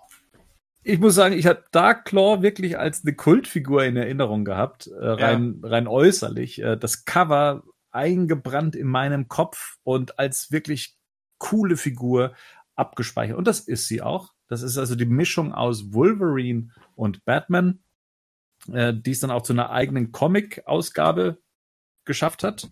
Jetzt, jetzt haben wir schon in der Zeit, in der wir das jetzt nochmal durchgeblättert und nochmal gelesen hatten, gemerkt, hm, so viel Substanz ist da jetzt allerdings nicht äh, vorhanden. Ne? Ja. Aber das war in dem Alter super geil. Und auch Das so egal. Es war Das, das, war, das war ja das, was man zu Hause, also ich bin ein ganz schlechter Zeichner, aber das ist das, was, was man ja vorher schon versucht hat, irgendwelche Figuren zusammenzuschmeißen und sich das auszudenken. Also das hat bei mir einen sehr Nerv getroffen. Ich fand das damals grandios. Der Reiz ist, glaube ich, einfach so dieses, wie sieht das vom Design her aus? Ne? Ähm, Ja. Das ist, glaube ich, der große Reiz. Ähm, tatsächlich ist es ja in den Ausgaben immer so, es ist ja wirklich immer nur eine One-Shot-Ausgabe. Ne? Also es ist eine Ausgabe Dark Claw und dann ist hinten noch was anderes mit drin, zumindest bei den Dino-Ausgaben. Und ich glaube, es gibt von allen Amalgam-Figuren auch immer nur maximal zwei Ausgaben. Ne? Genau. Also, Also, Super Soldier Mhm. gibt es zweimal, ich glaube Ja. Dark Claw auch. Ähm, insgesamt, genau, da hat ja. man noch mal so eine Adventures-Interpretation bekommen und ja, es gab sogar noch mal eine Bruce Wayne Agent of Shield. äh, Genau, ja, Comic, ja was genau. bei Das ist in der Dino-Ausgabe mit drin. Ne? Genau, Genau. die ist allerdings sehr, die ist allerdings sehr wichtig. Die betreibt Foreshadowing. Da ist ja Bruce Wayne quasi irgendwie Shield-Agent, ne? Mhm. Und äh, die, die mit ihm kämpft, ist Barbara Gordon. Und es gibt ein Panel, wo er quasi Barbara Gordon küsst vor Dick Grayson. Oh mein Gott. Da, da haben sie das her. Da, Da haben die das haben her. sie das sich so sehr geholt. ja, Oh, Mann. Da- Nein, aber auch da war mit den zwei Heften war halt wieder dieser Verlagsgeschichte geschrieben. Ja, genau. Ein, eins DC, eins Marvel kam halt dann raus. Aber ich glaube, da hatten die dann auch schon keinen Bock mehr. Also ich finde die Stories vom Almagan dann damals, die äh, flachten danach alle, finde ich, sehr schnell ab. Also ich glaube, da wollten sie es dann einfach nur hinter sich bringen und irgendwann auch beenden. Weiß jemand von euch, hat Dino die zweite Dark Claw-Ausgabe überhaupt ge gebracht? Das Ja. ist nämlich ganz, das ist nämlich total Ja. ähnlich in dem Heft. Die ist in Lobo, Lobo the Duck. genau, bei Lobo. Äh, ah, ist da das die ist die zweite. Dark Claw drin, ne? Mhm. Ah, okay, muss ich mit dir nochmal lesen. Ich habe gestern beim Loch lesen gedacht, hä, das hört ihr, das ist ja ein Cliffhanger. Und dann steht da drunter noch, leider gibt es nur eine Ausgabe von Dark Claw. Ja, das ist auch nicht die zweite dann, Ach sondern so. das, sind, das sind die Dark Claw Adventures, die geschrieben Ah. wurden, also so in Anlehnung an die, an die Animated Ah, Series. das ist das, was Ben gerade sagte. Ja, okay. Genau, und die wurden von Autoren geschrieben, die tatsächlich die Batman Adventures geschrieben haben. Und dieses gar nicht, das fand ich gar nicht so schlecht. Mhm. Und was du meinst, Henning, das ist absichtlich, glaube ich, so gemacht, dass man so tut, als gäb's weitere Ausgaben. Ja, genau. Man tut so, als ob das schon eine Figur wird, die etabliert ist und die auch weitergeht, Richtig. ne? Aber tatsächlich, ja. Ach, schade. Also Dark Claw hätte ich, also da, da wundert es mich, dass man da nichts mehr draus gemacht hat, dass man da nicht noch mehr an den Start gebracht hat. Es gibt noch nicht mehr Merchandise. Es gibt nichts Vielleicht gibt es irgendwann eine Funko-Pop-Figur für dich. Nee, Mhm. glaube ich auch nicht. Verdammt. Glaube auch nicht. Ich muss ehrlich sagen, beim Lesen, ich bin da eher bei Gerd. Also ich, das war sowas, wo ich dachte, wow, das fand ich auch vom, vom Writing, muss ich sagen, das ist schon der lazy Writing, dass ich die ganze Origin quasi nochmal irgendwie erzählt bekomme von da, Ja. wer ist das da, die Einbrecherin, das ist hier, wer ist sie nochmal? Wie gesagt, da wollten DC und Marvel wollten Ja. Image in ihre Schranken weisen. So, und nachdem das gelungen war mit dem äh, DC versus Marvel und umgekehrt, äh, danach wollten die natürlich auch sich selbst, die hatten ja keinen Bock, sich gegenseitig weiter zu unterstützen, sondern DC wollte Marktführer werden und Marvel wollte Marktführer werden und äh, sind dann letztendlich wieder ganz schnell getrennte Wege gegangen, äh, wobei das Rennen hat Marvel gewonnen, wissen wir ja alle. Hm. Spoiler. ja, das war die Hochphase der Crossover, wenn man so will. Ähm, so Richtung der 2000er äh, gab es noch mal so ein paar Versuche mit Batman und Daredevil. Ähm, ich ich habe da nur die, die Marvel-Variante, also die Marvel-Deutschland-Variante hier, die von Dino habe ich, glaube ich, gar nicht. Ähm, weiß nicht, ob die jemand von euch gelesen hat. Es ist ja an und für ja, sich schon interessant, Batman und Daredevil ja. aufeinander ähm, äh, treffen zu lassen, weil das ja die, die, sagen wir mal, die verlagsähnlichsten Figuren sind. Ja, ich ähm, habe das gelesen. Du hast, glaube ich, die, die, die äh, Ausgabe, du hast das war, glaube ich, das erste Aufeinandertreffen, ne? Ich glaube, in der Dino-Ausgabe kennen die sich schon. Ah ja, okay. Genau. Und? Wie ist es?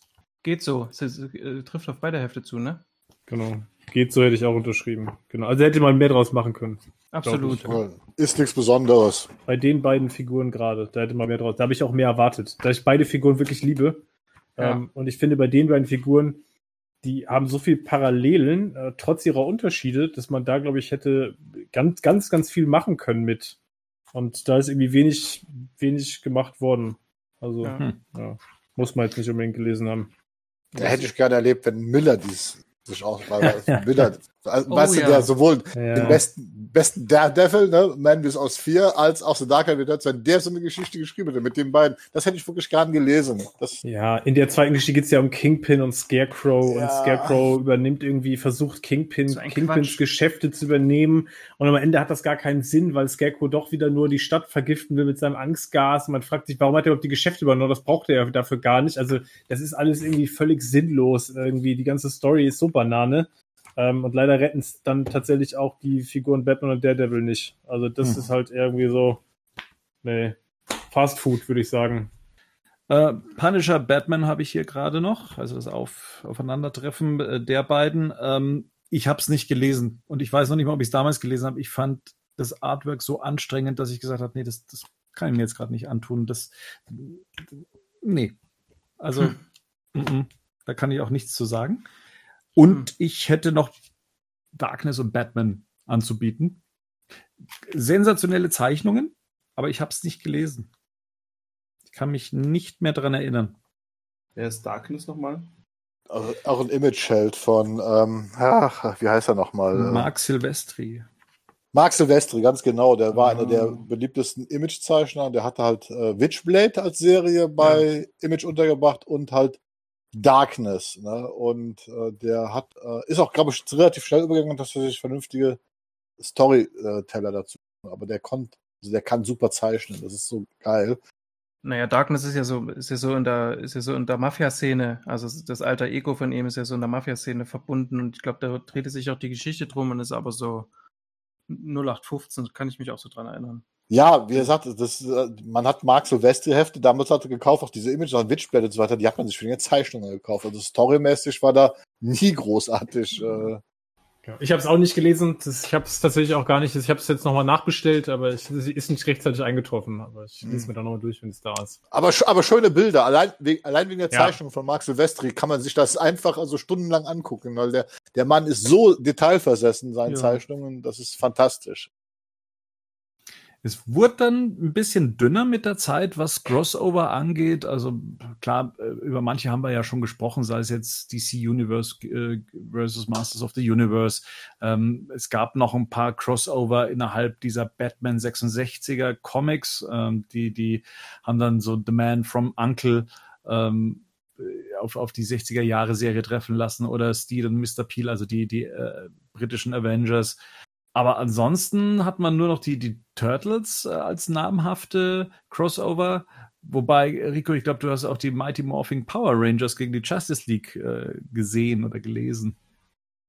Ja, ich habe ich hab das vor kurzem entdeckt erst, dass es das überhaupt gibt. Und auch der, der zehnjährige Rico, das wäre genau sein Ding gewesen. Die Power Rangers und Batman in einem. Mhm. Der 33-jährige Rico findet es dann ganz nett. Aber ja, das ist dann, ich weiß nicht, ihr habt ja, ihr könnt alles, alle gar nichts mit den Power Rangers anfangen, dann hilft es auch nichts, wenn ich da kurz erzähle, was es geht, oder? Ich, ja, klar, habe ich angeguckt als Kind. Also im Prinzip geht es darum, dass Lot Z, einen falschen Alpha 5, in die Kommandozentrale. Ich sehe so, die Hälfte steigt aus. Und Das ist ein Auto, ne? Alpha 5 ist ein Auto. Alpha 5 ist ein, okay. ja. Ist ja- Also das ist der kleine Roboter, den in dieser, wenn man schon mal Power Rangers gesehen hat.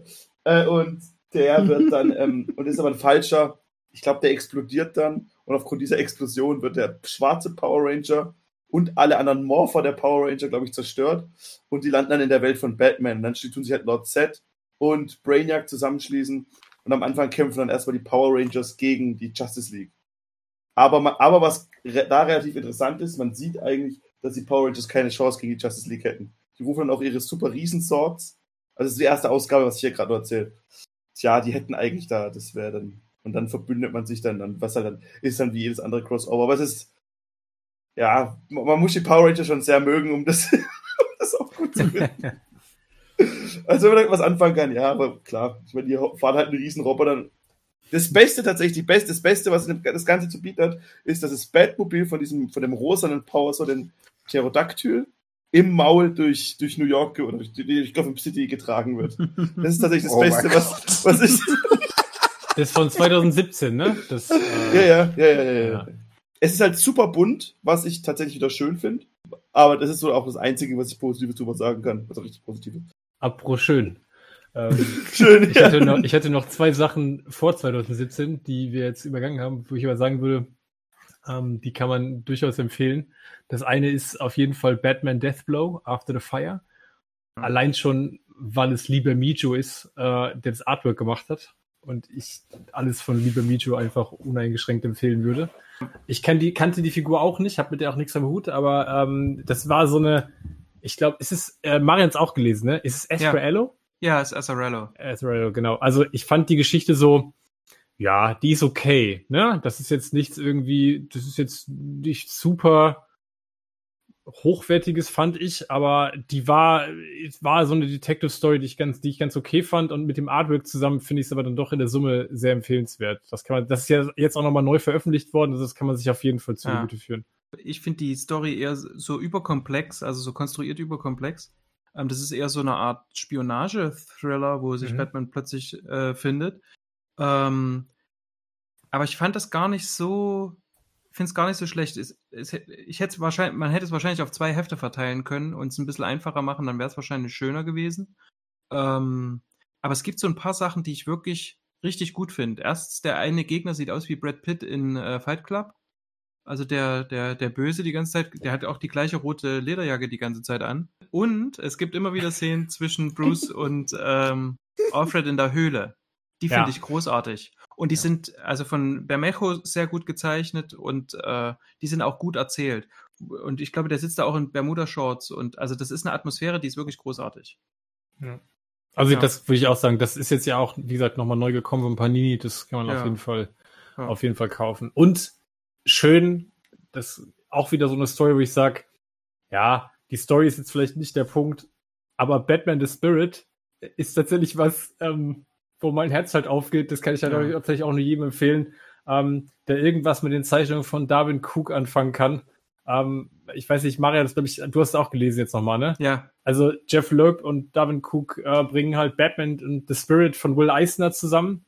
Ich will Ja. jetzt gar nicht groß auf The Spirit und Will Eisner, das würde viel zu weit führen. Das ist ja einfach äh, ein Vermächtnis für sich.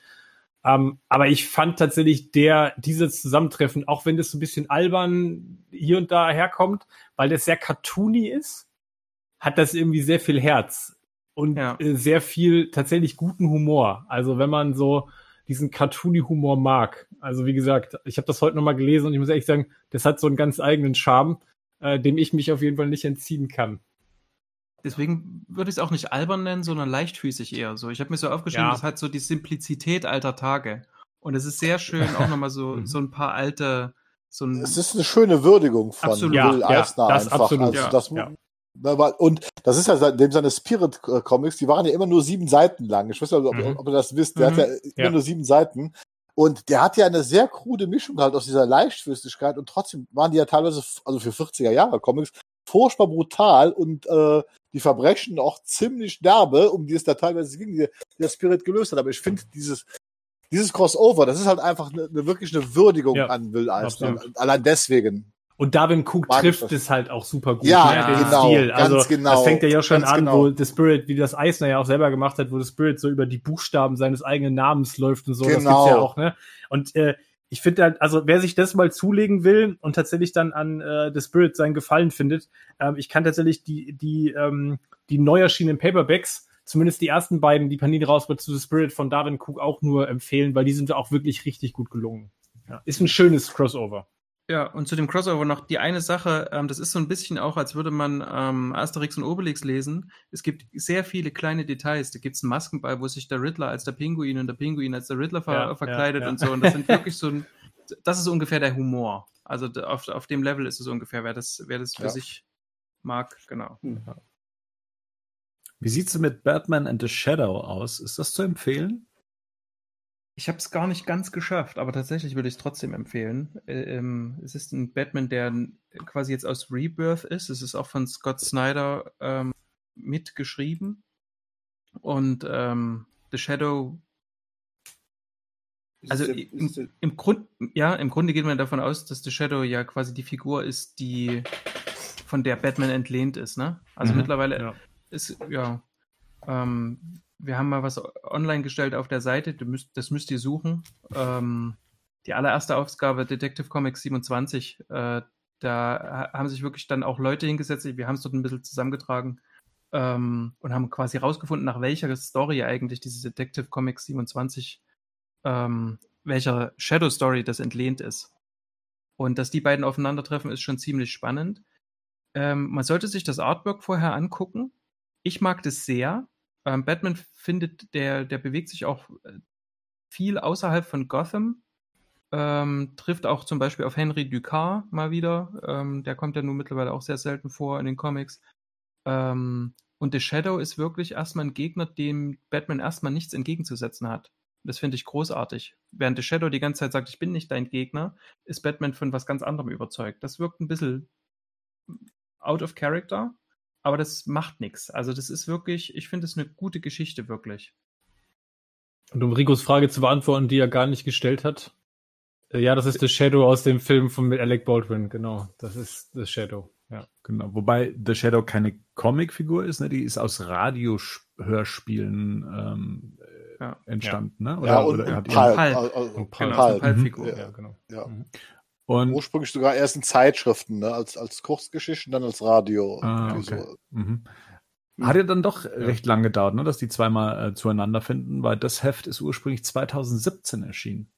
Aber DC hat irgendwann die Rechte gekriegt für The Shadow und der ist schon vorher einfach so in DC Comics aufgetreten. Aha. Der war in den 90ern bei Dark Horse übrigens, ne? Ist der gelandet. Also so Shadow habe ich also in den 90ern Comics äh, von Dark Horse äh, äh, äh, bekommen. Zwar auch nicht regelmäßig, aber da wurden so mehrere Specials mit, mit ihm gemacht. Auch in Anlehnung an die alten Sachen. Ja, ich bin gespannt. Also auch wieder so ein Ding, ist nicht rechtzeitig gekommen, ich habe es mir schon bestellt, aber Ja. da bin ich Genau, eigentlich gespannt. Also das sieht auf jeden Fall, hat, glaube ich, vom, 140 Seiten oder so. Also das Ja. ist schon. Ja. das Und sieht der- vom Artwork tatsächlich auch sehr, sehr gut aus, finde ich. Ich finde es, mir gefällt es sehr, ja. Ja. Das hat was ganz Eigenes. Bevor der Rico jetzt von, zumindest nach seiner Meinung, vom allerbesten Crossover der Welt und aller Zeiten und ever, ever, ever ähm, erzählt, möchte ich noch eine Empfehlung abgeben, äh, die mir sehr viel Spaß gemacht hat. Und zwar hier ähm, DC und die Looney Tunes. Ja, Ah ja, ähm, ja. kam ja raus. Und das ist ja eine ganz abgefahrene Nummer. Äh, Es gibt auch zwei Batman-Stories und die ist raffiniert erzählt. Die ist von Tom King und von Lee Weeks äh, in, in einer, in einer Noir-Story erzählt, in der man einfach praktisch diese, diese Warner Bros. Looney Tunes Figuren in echte Charaktere umgewandelt hat. Also da ist Bugs Bunny ein Mensch, der gerne Karotten isst und auch eine Hasenscharte hat oder äh, so, so ein Hasengebiss. Da ist ähm, das, das Schwein, ich kenne mich ja nicht mit, mit Looney Tunes eigentlich gar nicht so gut aus.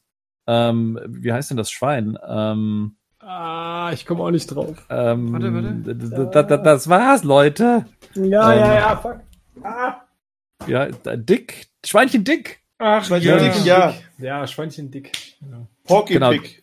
ist, ist der Bartender in dem Fall. Ähm, und und es, es, es geht praktisch in der Geschichte um, um Elmer Fudd.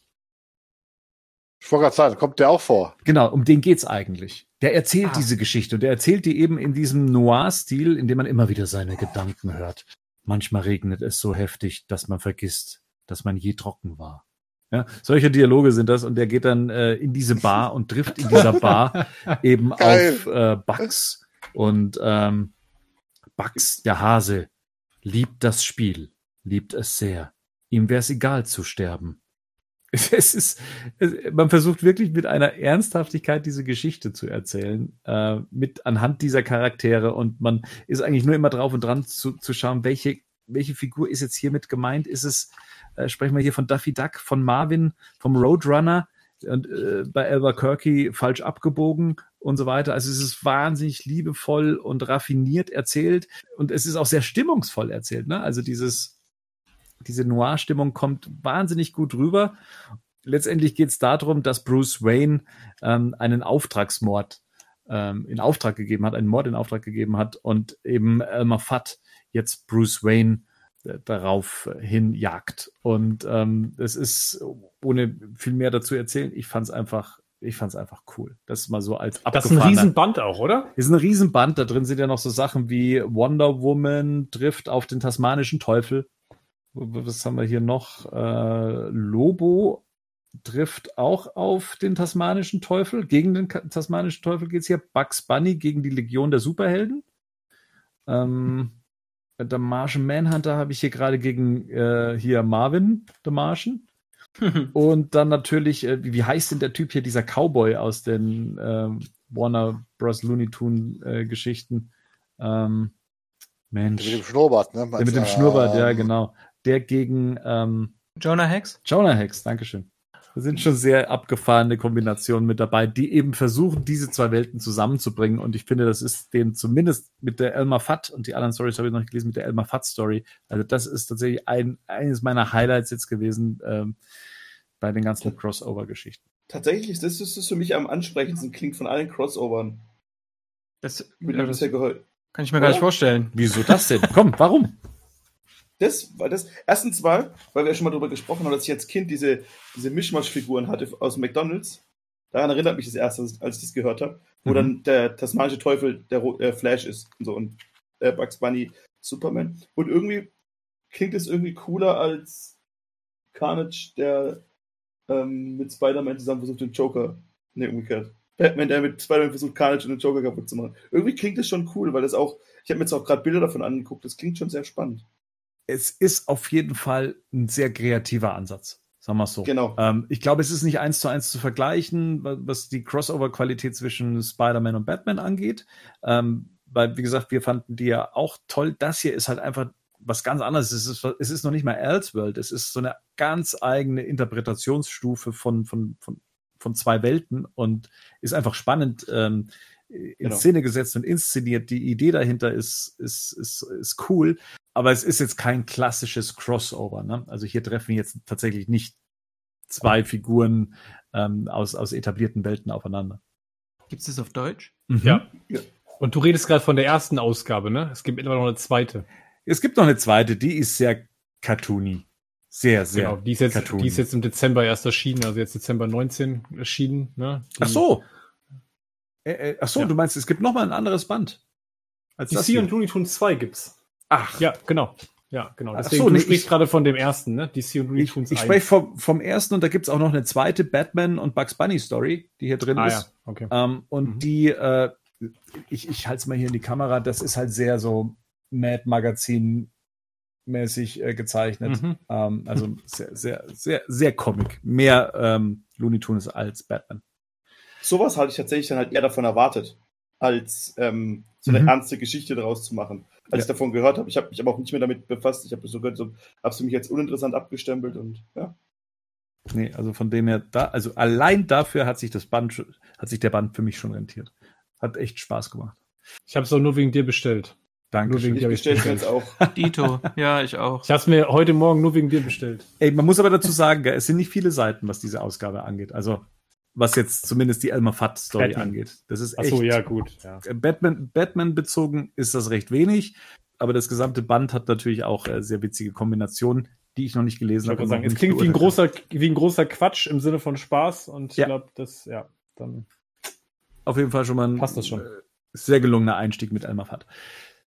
Und jetzt kommen wir zum Crossover, von dem zumindest Rico sagt, dass das das Beste ist, was er die letzte Zeit gelesen hat. Ähm, Henning und Rico, ihr, ihr beide habt euch einen Comic geteilt, wenn man so will. Ähm, um, wa- um was geht's denn? Rico, wir reden über Doomsday Clock, oder? Ja, ja. Ähm, das ist die quasi die inoffizielle, oder die, äh, die inoffizielle, die Fortsetzung zum Watchmen-Comic von vorigem Jahr. Ich glaube, es ist beendet, äh, Ende 2019 ist es fertig geworden. Ja, und jetzt wird da wahrscheinlich der ein oder andere sagen, jetzt Moment mal, Watchmen, das ist doch bei DC auch erschienen, beziehungsweise bei Vertigo, was ja so ein Sublabel von, von DC war. Ich weiß gar nicht, ob es die überhaupt noch gibt. Ähm, was ja ein Label war für Erwachsenen-Comics. Ich glaube, sogar Dark Knight Returns ist unter Vertigo ur ursprünglich mal erschienen. Ähm, und jetzt sagt der ein oder andere, ja, dann ist das aber kein Crossover, oder? Weil das wäre ja dann so, als ob Batman und Superman sich treffen, was zwar auch ein Crossover ist, aber nicht ja, so ein Crossover, über, über die wir jetzt zuvor auch gesprochen haben. Äh, man muss aber dazu sagen, die, die Welten von Watchmen und DC waren bislang getrennt. Und ich glaube, das war auch im Vornherein, wenn ich mich dran erinnere, ein Diskussionsgrund unter Fans, diese zwei Welten jetzt zu vereinen, dass das eigentlich erstmal nicht so ähm, positiv aufgenommen wurde, wenn ich mich erinnere. Ja, das war so. Das, Genau. glaube ich, liegt aber tatsächlich daran, dass alles, was Watchmen irgendwie betrifft, von vielen Fans erstmal grundsätzlich kritisch aufgenommen wird. Vor allem alles, was mit der Erweiterung oder der, wir hatten das ja 2012 schon mit den Before Watchmen, mit diesen Prequels, die zu einzelnen Figuren rausgebracht worden sind, die ja auch von vielen Fans extrem kritisch aufgenommen worden sind. Ich glaube, weil einfach Watchmen ja nach wie vor für viele Comic-Fans so der heilige Gral ist, den man bitte komplett unangetastet lässt und bitte dann nicht weiter was mit fortschreibt. Und es war halt auch innerhalb der DC-Welt halt ein harter Teaser, als dann auf einmal Batman mit der Comedian, mit dem Comedian-Pin, mit dem Smiley dastand. Also das war halt was, das man halt nicht hätte erwartet. Das ist halt wirklich so ein, also Cliffhanger, den man sonst normalerweise nicht erwarten würde. Das wäre jetzt genauso, wenn jetzt irgendwie, keine Ahnung, auf einmal Superman in Metropolis Spinnweben finden würde oder so. Da würde man auch sagen, was? So. Meiner, Ansicht, meiner Einschätzung nach. Das hätte, hat man nicht erwartet, oder hat man nicht kommen sehen. Genau, also erstmal gehören die auf jeden Fall nicht zusammen. Ne? Ganz im Gegenteil. Ich glaube, das ist ja vielleicht auch der, vielleicht einer der größeren Kritikpunkte daran, dass natürlich Watchmen als Werk selbst ja das Superhelden-Genre äh, und das Medium Comic an sich ja tatsächlich auch auf einer Metaebene kommentiert. Und natürlich hier das jetzt, was zusammengeführt wird, was erstmal auch nicht zusammengehört und was tatsächlich äh, mit Sicherheit auch nicht im Sinne von äh, Alan Moore wäre. Wobei die Frage ist, was ist schon im Sinne von Alan Moore? Aber äh, ich kann mir gut vorstellen, dass das erstmal ein Ansatz ist, dem man durchaus auch kritisch betrachten kann. Sicherlich. Aber der natürlich auch spannende Möglichkeiten bietet. Jetzt spielt Watchmen ja in, also das Originalcomic, in einer alternativen Zeitlinie der 80er Jahre. Ähm, und ich nehme mal an, jetzt, äh, ich habe es nicht gelesen, Doomsday Clock ähm, als quasi Fortsetzung des Ganzen spielt in der Jetztzeit. Könnt ihr in etwa die, die Ausgangslage von dem Comic mal erklären, wie, wie das aneinander anknüpft? Also wir haben zwei, wir haben tatsächlich zwei Zeitlinien in Doomsday Clock zu Beginn. Die erste Zeitlinie setzt tatsächlich in dem etablierten Watchmen-Universum an und spielt sieben Jahre später, also 1992. Und dreht sich darum, dass quasi nach den Ereignissen des Watchmen-Comics, und ich sage des Comics, äh, es ist wichtig, dass es hier an das Comic ansetzt und nicht an den Mhm. Zack Snyder-Film, da ja das Ende dort ein bisschen anders gestaltet wird. Nach dem Ende von Watchmen hat sich die Welt quasi durch diese Bedrohung, durch diese außerirdische Bedrohung, die dort aufgekommen ist, sich dazu entschlossen, alle globalen Konflikte eigentlich ad acta zu legen und sich auch darauf geeinigt, atomare Abrüstung und die Welt wird sozusagen bef- befriedet. Ne? Alle, alle globalen, ähm, auch der Kalte Krieg wird beendet. So, jetzt kommt aber raus, dass das alles ja eine, ein, ein, eine Farce war, dass das alles ein Fake war, was dort passiert ist. Und die globalen Konflikte brechen innerhalb von kürzester Zeit wieder auf. So, es gibt, äh, naja, Demonstrationen ist schon untertrieben, ne, Rico? Es gibt eigentlich, äh, Ausschreitung, aber halt, aber es werden auch Leute auf der Straße erschossen. Und genau, halt, also das ist eigentlich auch- das komplette Mhm. Chaos bricht aus, ne? Also ähm, Mhm. wir sehen, dass das quasi, dass diese ähm, Aufdeckung der, der Wahrheit ähm, dazu führt, dass das komplette Chaos wieder ausbricht und tatsächlich auch sofort die globalen Konflikte in einer Intensität zunehmen. Also ähm, keine zwei Wochen nach, nach Veröffentlichung äh, der, der ganzen Geschichte wird äh, schießt der Vizepräsident den Bundesanwalt. Global kommt es dazu, dass Russland äh, mit äh, in Weißrussland einmarschiert und auch in, in Polen einmarschiert und mhm. es tatsächlich wieder zu einer zu einer ganz konkreten ähm, Weltkriegsgefahr eigentlich kommt. So, das ist erstmal, und die Ausgangslage, das ist erstmal die Ausgangslage, wie es an Watchmen ansetzt. Und mhm. man weiß, dass Ozymandias dahinter steckt. Genau. Das ist vielleicht auch noch wichtig zu sagen. Also ja. Also die ganze Welt weiß und Ozymandias ist auch der meistgesuchte Mensch gerade auf der Welt quasi. Weil genau, jeder weiß, also, dass er es war. Genau, ja. Dass er, genau, dass er diese ganze Sache gefaked hat mit, dem, mit der ausländischen Invasion, die es ja gar nicht genau. gegeben hat. Ne? Das war ja alles er. Ähm, er ist verschwunden und jetzt geht es im Prinzip darum, dass er ja eigentlich mit seinem ganzen, also er wurde nach, nach den Ereignissen von Watchmen, das ist dann ganz nett dargestellt, ähnlich wie im Original Watchmen gibt es auch in Doomsday Clock immer wieder Inserts mit Zeitungsartikeln, die dann so ein bisschen die, die Zwischenzeit äh, überbrücken und erklären, was da so passiert ist. Und äh, Ozymandias war einer der führenden Köpfe, die dann dafür gesorgt haben, dass die nukleare Abrüstung stattfindet, weil man ihn tatsächlich ne, da als sozusagen als ja als einen der führenden Köpfe ähm. ist, ist ja auch der geniale, der der der mhm. klügste Mensch der Welt, ne? So wird er ja auch in Watchmen immer bezeichnet. Das, dann aber dann der selbsternannte auch später, ne? Das ja, witzig. genau, ja. Auf jeden Fall, wie gesagt, genau. Im Prinzip kommt dann alles raus, weil die große Lüge, so heißt doch der Artikel, uh, The Great Lie, uh, New York mhm. Gazette und danach geht es ganz wieder los und im Prinzip startet dann der, der Ansatz, dass nämlich äh, Ossiamanias feststellt, dass, dass sein Plan nicht aufgegangen ist und dass jetzt alles, was er sich ja eigentlich vorgenommen hat, die Befriedung der Welt zu scheitern droht und er eigentlich Dr. Manhattan braucht, einen Gott braucht, um das Ganze quasi wieder in die Bahnen zu bringen, in die es eigentlich gehört. Und jetzt kommt die Überschneidung quasi mit dem DC-Universum. Mhm. Wir haben im Vorfeld schon gesagt, gerade weil es so ein aktuelles Comic ist, wollen wir nicht zu sehr spoilern. Wir wissen ja. aber auch, dass es schwer ist, über sowas zu sprechen, wenn, wenn man nicht so wenigstens inhaltlich weiß, ähm, um, um was es geht. Mich würde ja interessieren, weil ihr schon sagt, okay, dann kommt so langsam äh, die DC-Welt dann auch mit ins Spiel. Äh, welche Rolle spielt denn, da es ja hier um Batman-Crossover geht, Batman? Dass Figuren vom Watchmen-Universum ins DC-Universum rübergehen, das kann man ja vielleicht noch so sagen. Und ähm, es gibt dann verschiedene Paarungen auf der Erde. Und die, und die spannendste Paarung, oder eine der spannendsten, ist tatsächlich Batman, der mit Rorschach zusammen versucht, ein bisschen zu hinterzustecken, aber auch am Anfang Rorschach nicht so ganz vertraut. Oder kann man das so sagen, Henning? Ohne vielleicht ja, absolut. zu sagen. Ja, total. Die treffen ja aufeinander und äh, genau. ehrlich gesagt hält äh, Batman, wie es für Batman sich auch gehört, äh, Rorschach mhm. für einen völlig wahnsinnigen Psychopathen. Ja. Das ist so die Grundausgangslage. Da ja. ihm halt kein Wort von dem, was er da erzählt. Mhm. Ähm, das ist irgendwie ganz spannend, dass äh, ja man könnte ja Batman, wenn man wenn man das äh, zynisch äh, formulieren würde, ja für ähnlich wahnsinnig halten. Von daher finde ich das Aufeinandertreffen von denen äh, schon sehr charmant auch mhm. in dem Zusammenhang. Genau, aber das ist dann so die Ausgangslage, wie Rico es gerade gesagt hat. Die beiden versuchen dann so auf der auf der einen Handlungsebene dann rauszufinden, um was es da alles geht. Ähm, wir, genau, wir haben dann verschiedene Paarungen quasi zwischen den Charakteren aus Watchmen und den DC-Charakteren. Und die zweite Zeitlinie, wenn dann quasi die Watchmen-Charaktere ins DC-Universum kommen, ist dann 2017, also das ist dann quasi aktuell. Rick, du hast das Comic zweimal gelesen. Mhm. Jetzt passiert es ja schon selten, dass du einen Comic liest. Jetzt liest du es gleich zweimal. Das, das heißt, das unterstreicht, da muss irgendwas gut sein oder richtig falsch gelaufen sein. Was, was, äh also, es ist kein Autounfall, sagen wir es mal so. es ist eher das ganze Gegenteil. Es ist einfach ein komplett gutes, rundes Werk, das gut funktioniert, das man gut lesen kann, das super schön aussieht, hier von Gary Frank gezeichnet. Jeff Johns hat die Geschichte geschrieben, sollte man vielleicht auch noch erwähnen was er im Filmuniversum nicht geschafft hat, kann er in Comics dann doch ganz gut irgendwie. Es ist einfach so ein, so ein, es macht einfach Spaß, von vorne bis hinten es durchzulesen. Man entdeckt überall was. Es ist unglaublich viel, es ist ähm, quasi ein Kniefall vor Watchmen, aber halt trotzdem, aber es macht, bringt trotzdem auch genug neue Sachen rein. Es ist schon echt so, also mir hat es super Spaß gemacht.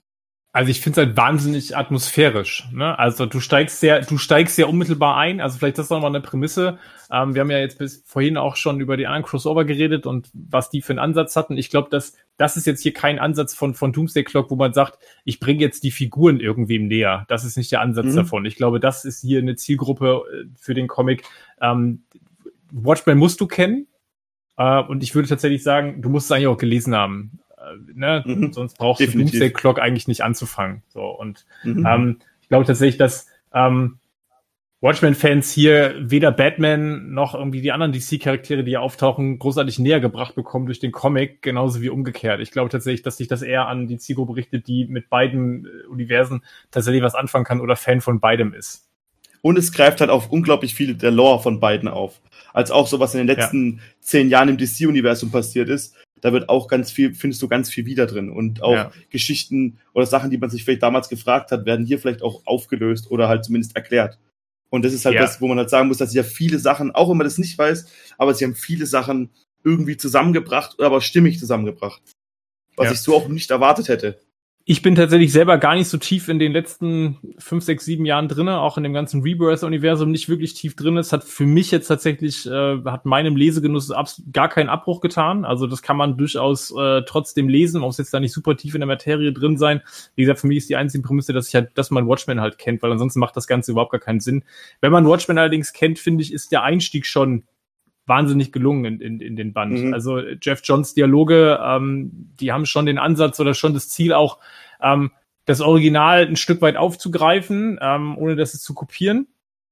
Ähnlich ist es Artwork von Gary Frank, der immer wieder versucht, hier auch das, das Artwork von Dave Gibbons zu übernehmen, mhm. zumindest nicht, nicht von dem Stil her, sondern von der Anordnung, ne? Diese klassischen Seiten mit den neuen Panels, wie es in Watchmen ganz oft der Fall war. Ich habe ja gerade schon gesagt, es gibt immer wieder, wie auch in dem Original Watchmen, ähm, sozusagen Sekundärliteratur innerhalb der Bände, also Zeitungsartikel, Akten, die man lesen kann. Also das, das ist vom Original übernommen.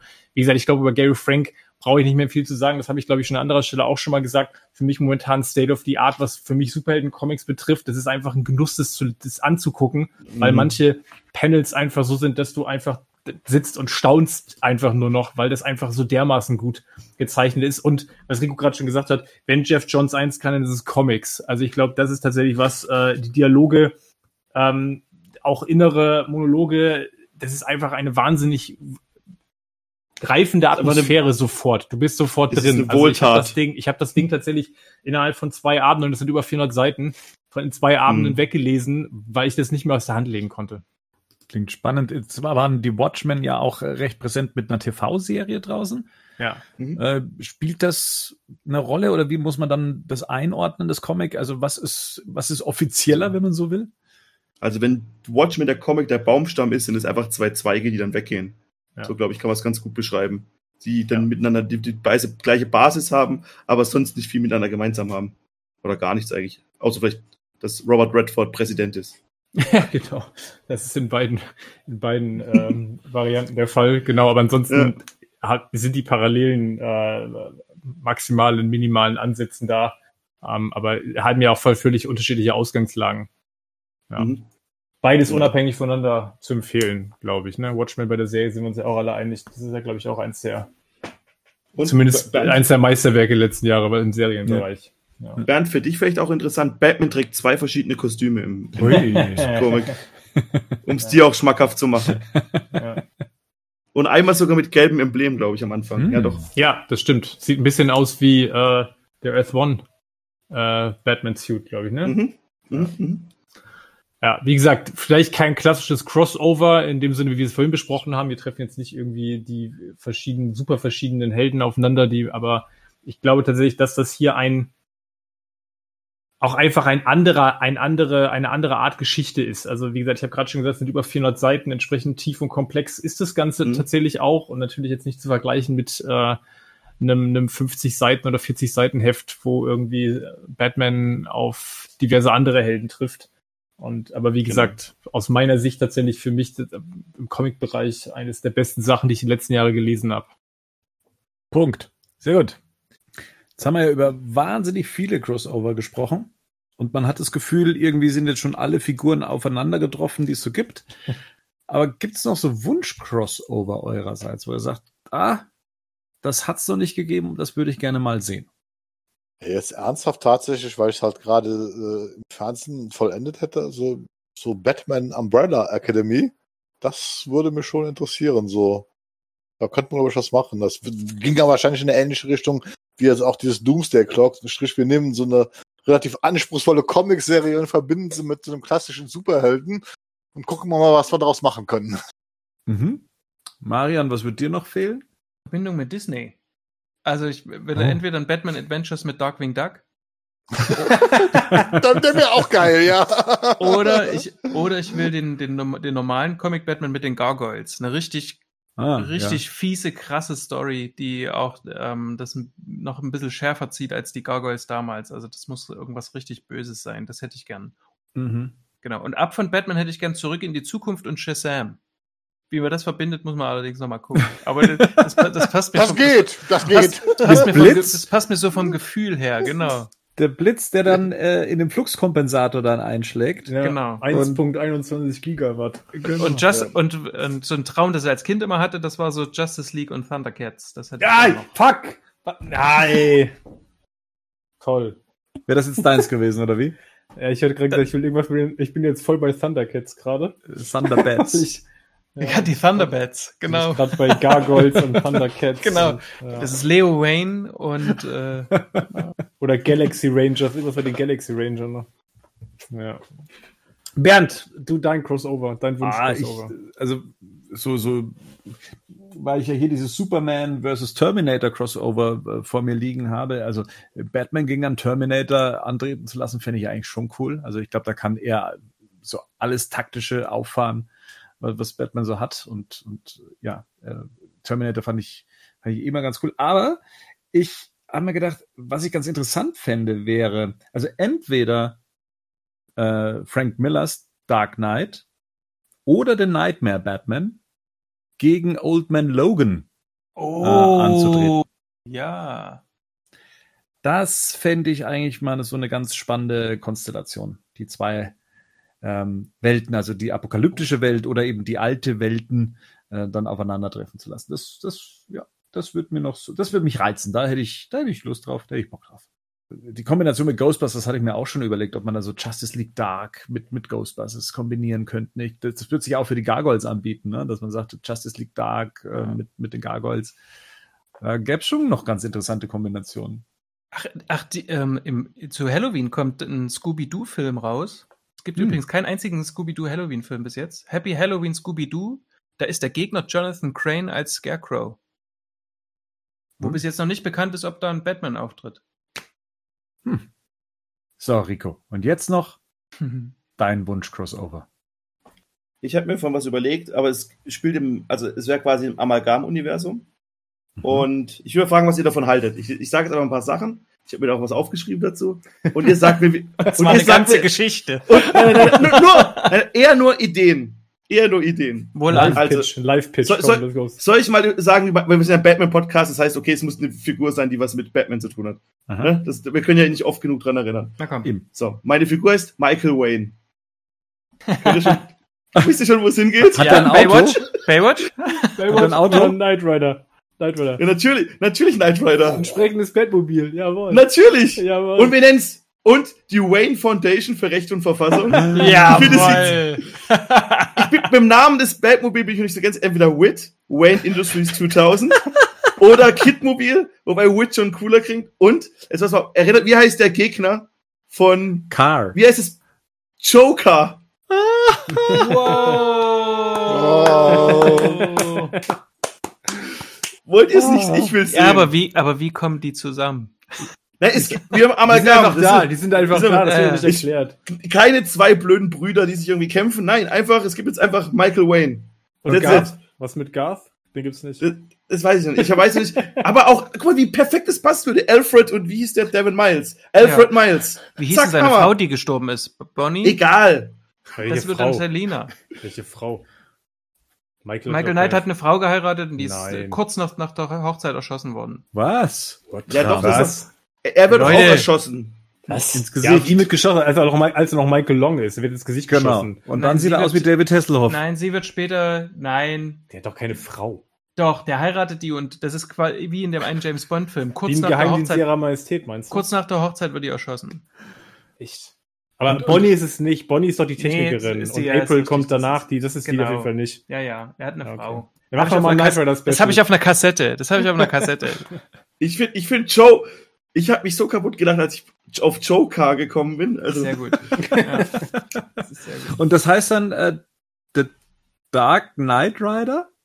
ja! Der, ja, der Dark Knight Rider. Knight Rider. Knight Rider reicht doch eigentlich. Das Ja. ist doch alles schon drin, was du brauchst. Dark Knight Rider klingt wie ein Rapper, das finde ich nicht so gut. Aber Knight Rider Returns. Knight Rider. Knight Rider ja. Returns, Alter. Geil. Ich finde ich finde es perfekt. Ich kann mir richtig vorne in so ein Bett. Ach, das ist super. Ist es Ja. mehr Orson Welles Ja. oder ist es mehr David Hasselhoff? Ich habe Angst Von gehabt, dass Ber tatsächlich habe ich ein bisschen Angst gehabt, dass Bernd auf eine ähnliche Idee kommt. Nee, auf sowas, auf sowas komme ich gar nicht. Auf jeden Fall bravo, Rico. ja, bravo. Gerne. Bravo. Michael Wayne, so gut. Riesending, Rico. Das ist ein riesen, das ist eine Riesengeschichte. Puh, Freunde, wir haben. So, Freunde, es ist weit über nicht. Äh, boah, ich krieg, ich krieg keinen geraden Satz mehr raus. Ja, es ist über Weit nicht, es ist über Nichtermacht. Über nicht was? Was? Macht? Ja, das ist über Nichtermacht. Nicht der. Macht. Nicht gemacht. Das ist auch ein Crossover. Ja, so über Sprachamalgam. Ja, genau. Letztendlich Ja. Kreuz. Es ist so spät, dass uns das Amalgam schon aus den Zähnen über die Nerven läuft. So sieht's Liebe aus. Fans, ihr erlebt gerade die Auflösung des Casts in den Wahnsinn. Es ist weit über Mitternacht. Und äh, ja, ich möchte jetzt die, die abschließenden Worte gar nicht so umfangreich halten. Ich krieg's ja eh nicht raus. Dementsprechend vielen Dank an, ja, an alle und äh, Wir haben zu danken. Absolut. für diesen Austausch. Und ich mache mich mal jetzt ran, äh, hier, äh, Michael, Michael Wayne, oder wie heißt er? Michael Wayne for natürlich. President. Joker, Alter! Was ist los mit euch? Joker. Showcar. äh, Ah. zu inszenieren. Vielen Dank euch, das hat Spaß gemacht. Mehr davon. Bis demnächst und wir hören uns dann alle zur Ausgabe 100 am Sonntag, den 23. um. 19 Uhr. So sieht's aus. Bis dahin, ciao, servus, Adieu. Bis dann. Tschüss. Ciao. Ciao. gute Nacht.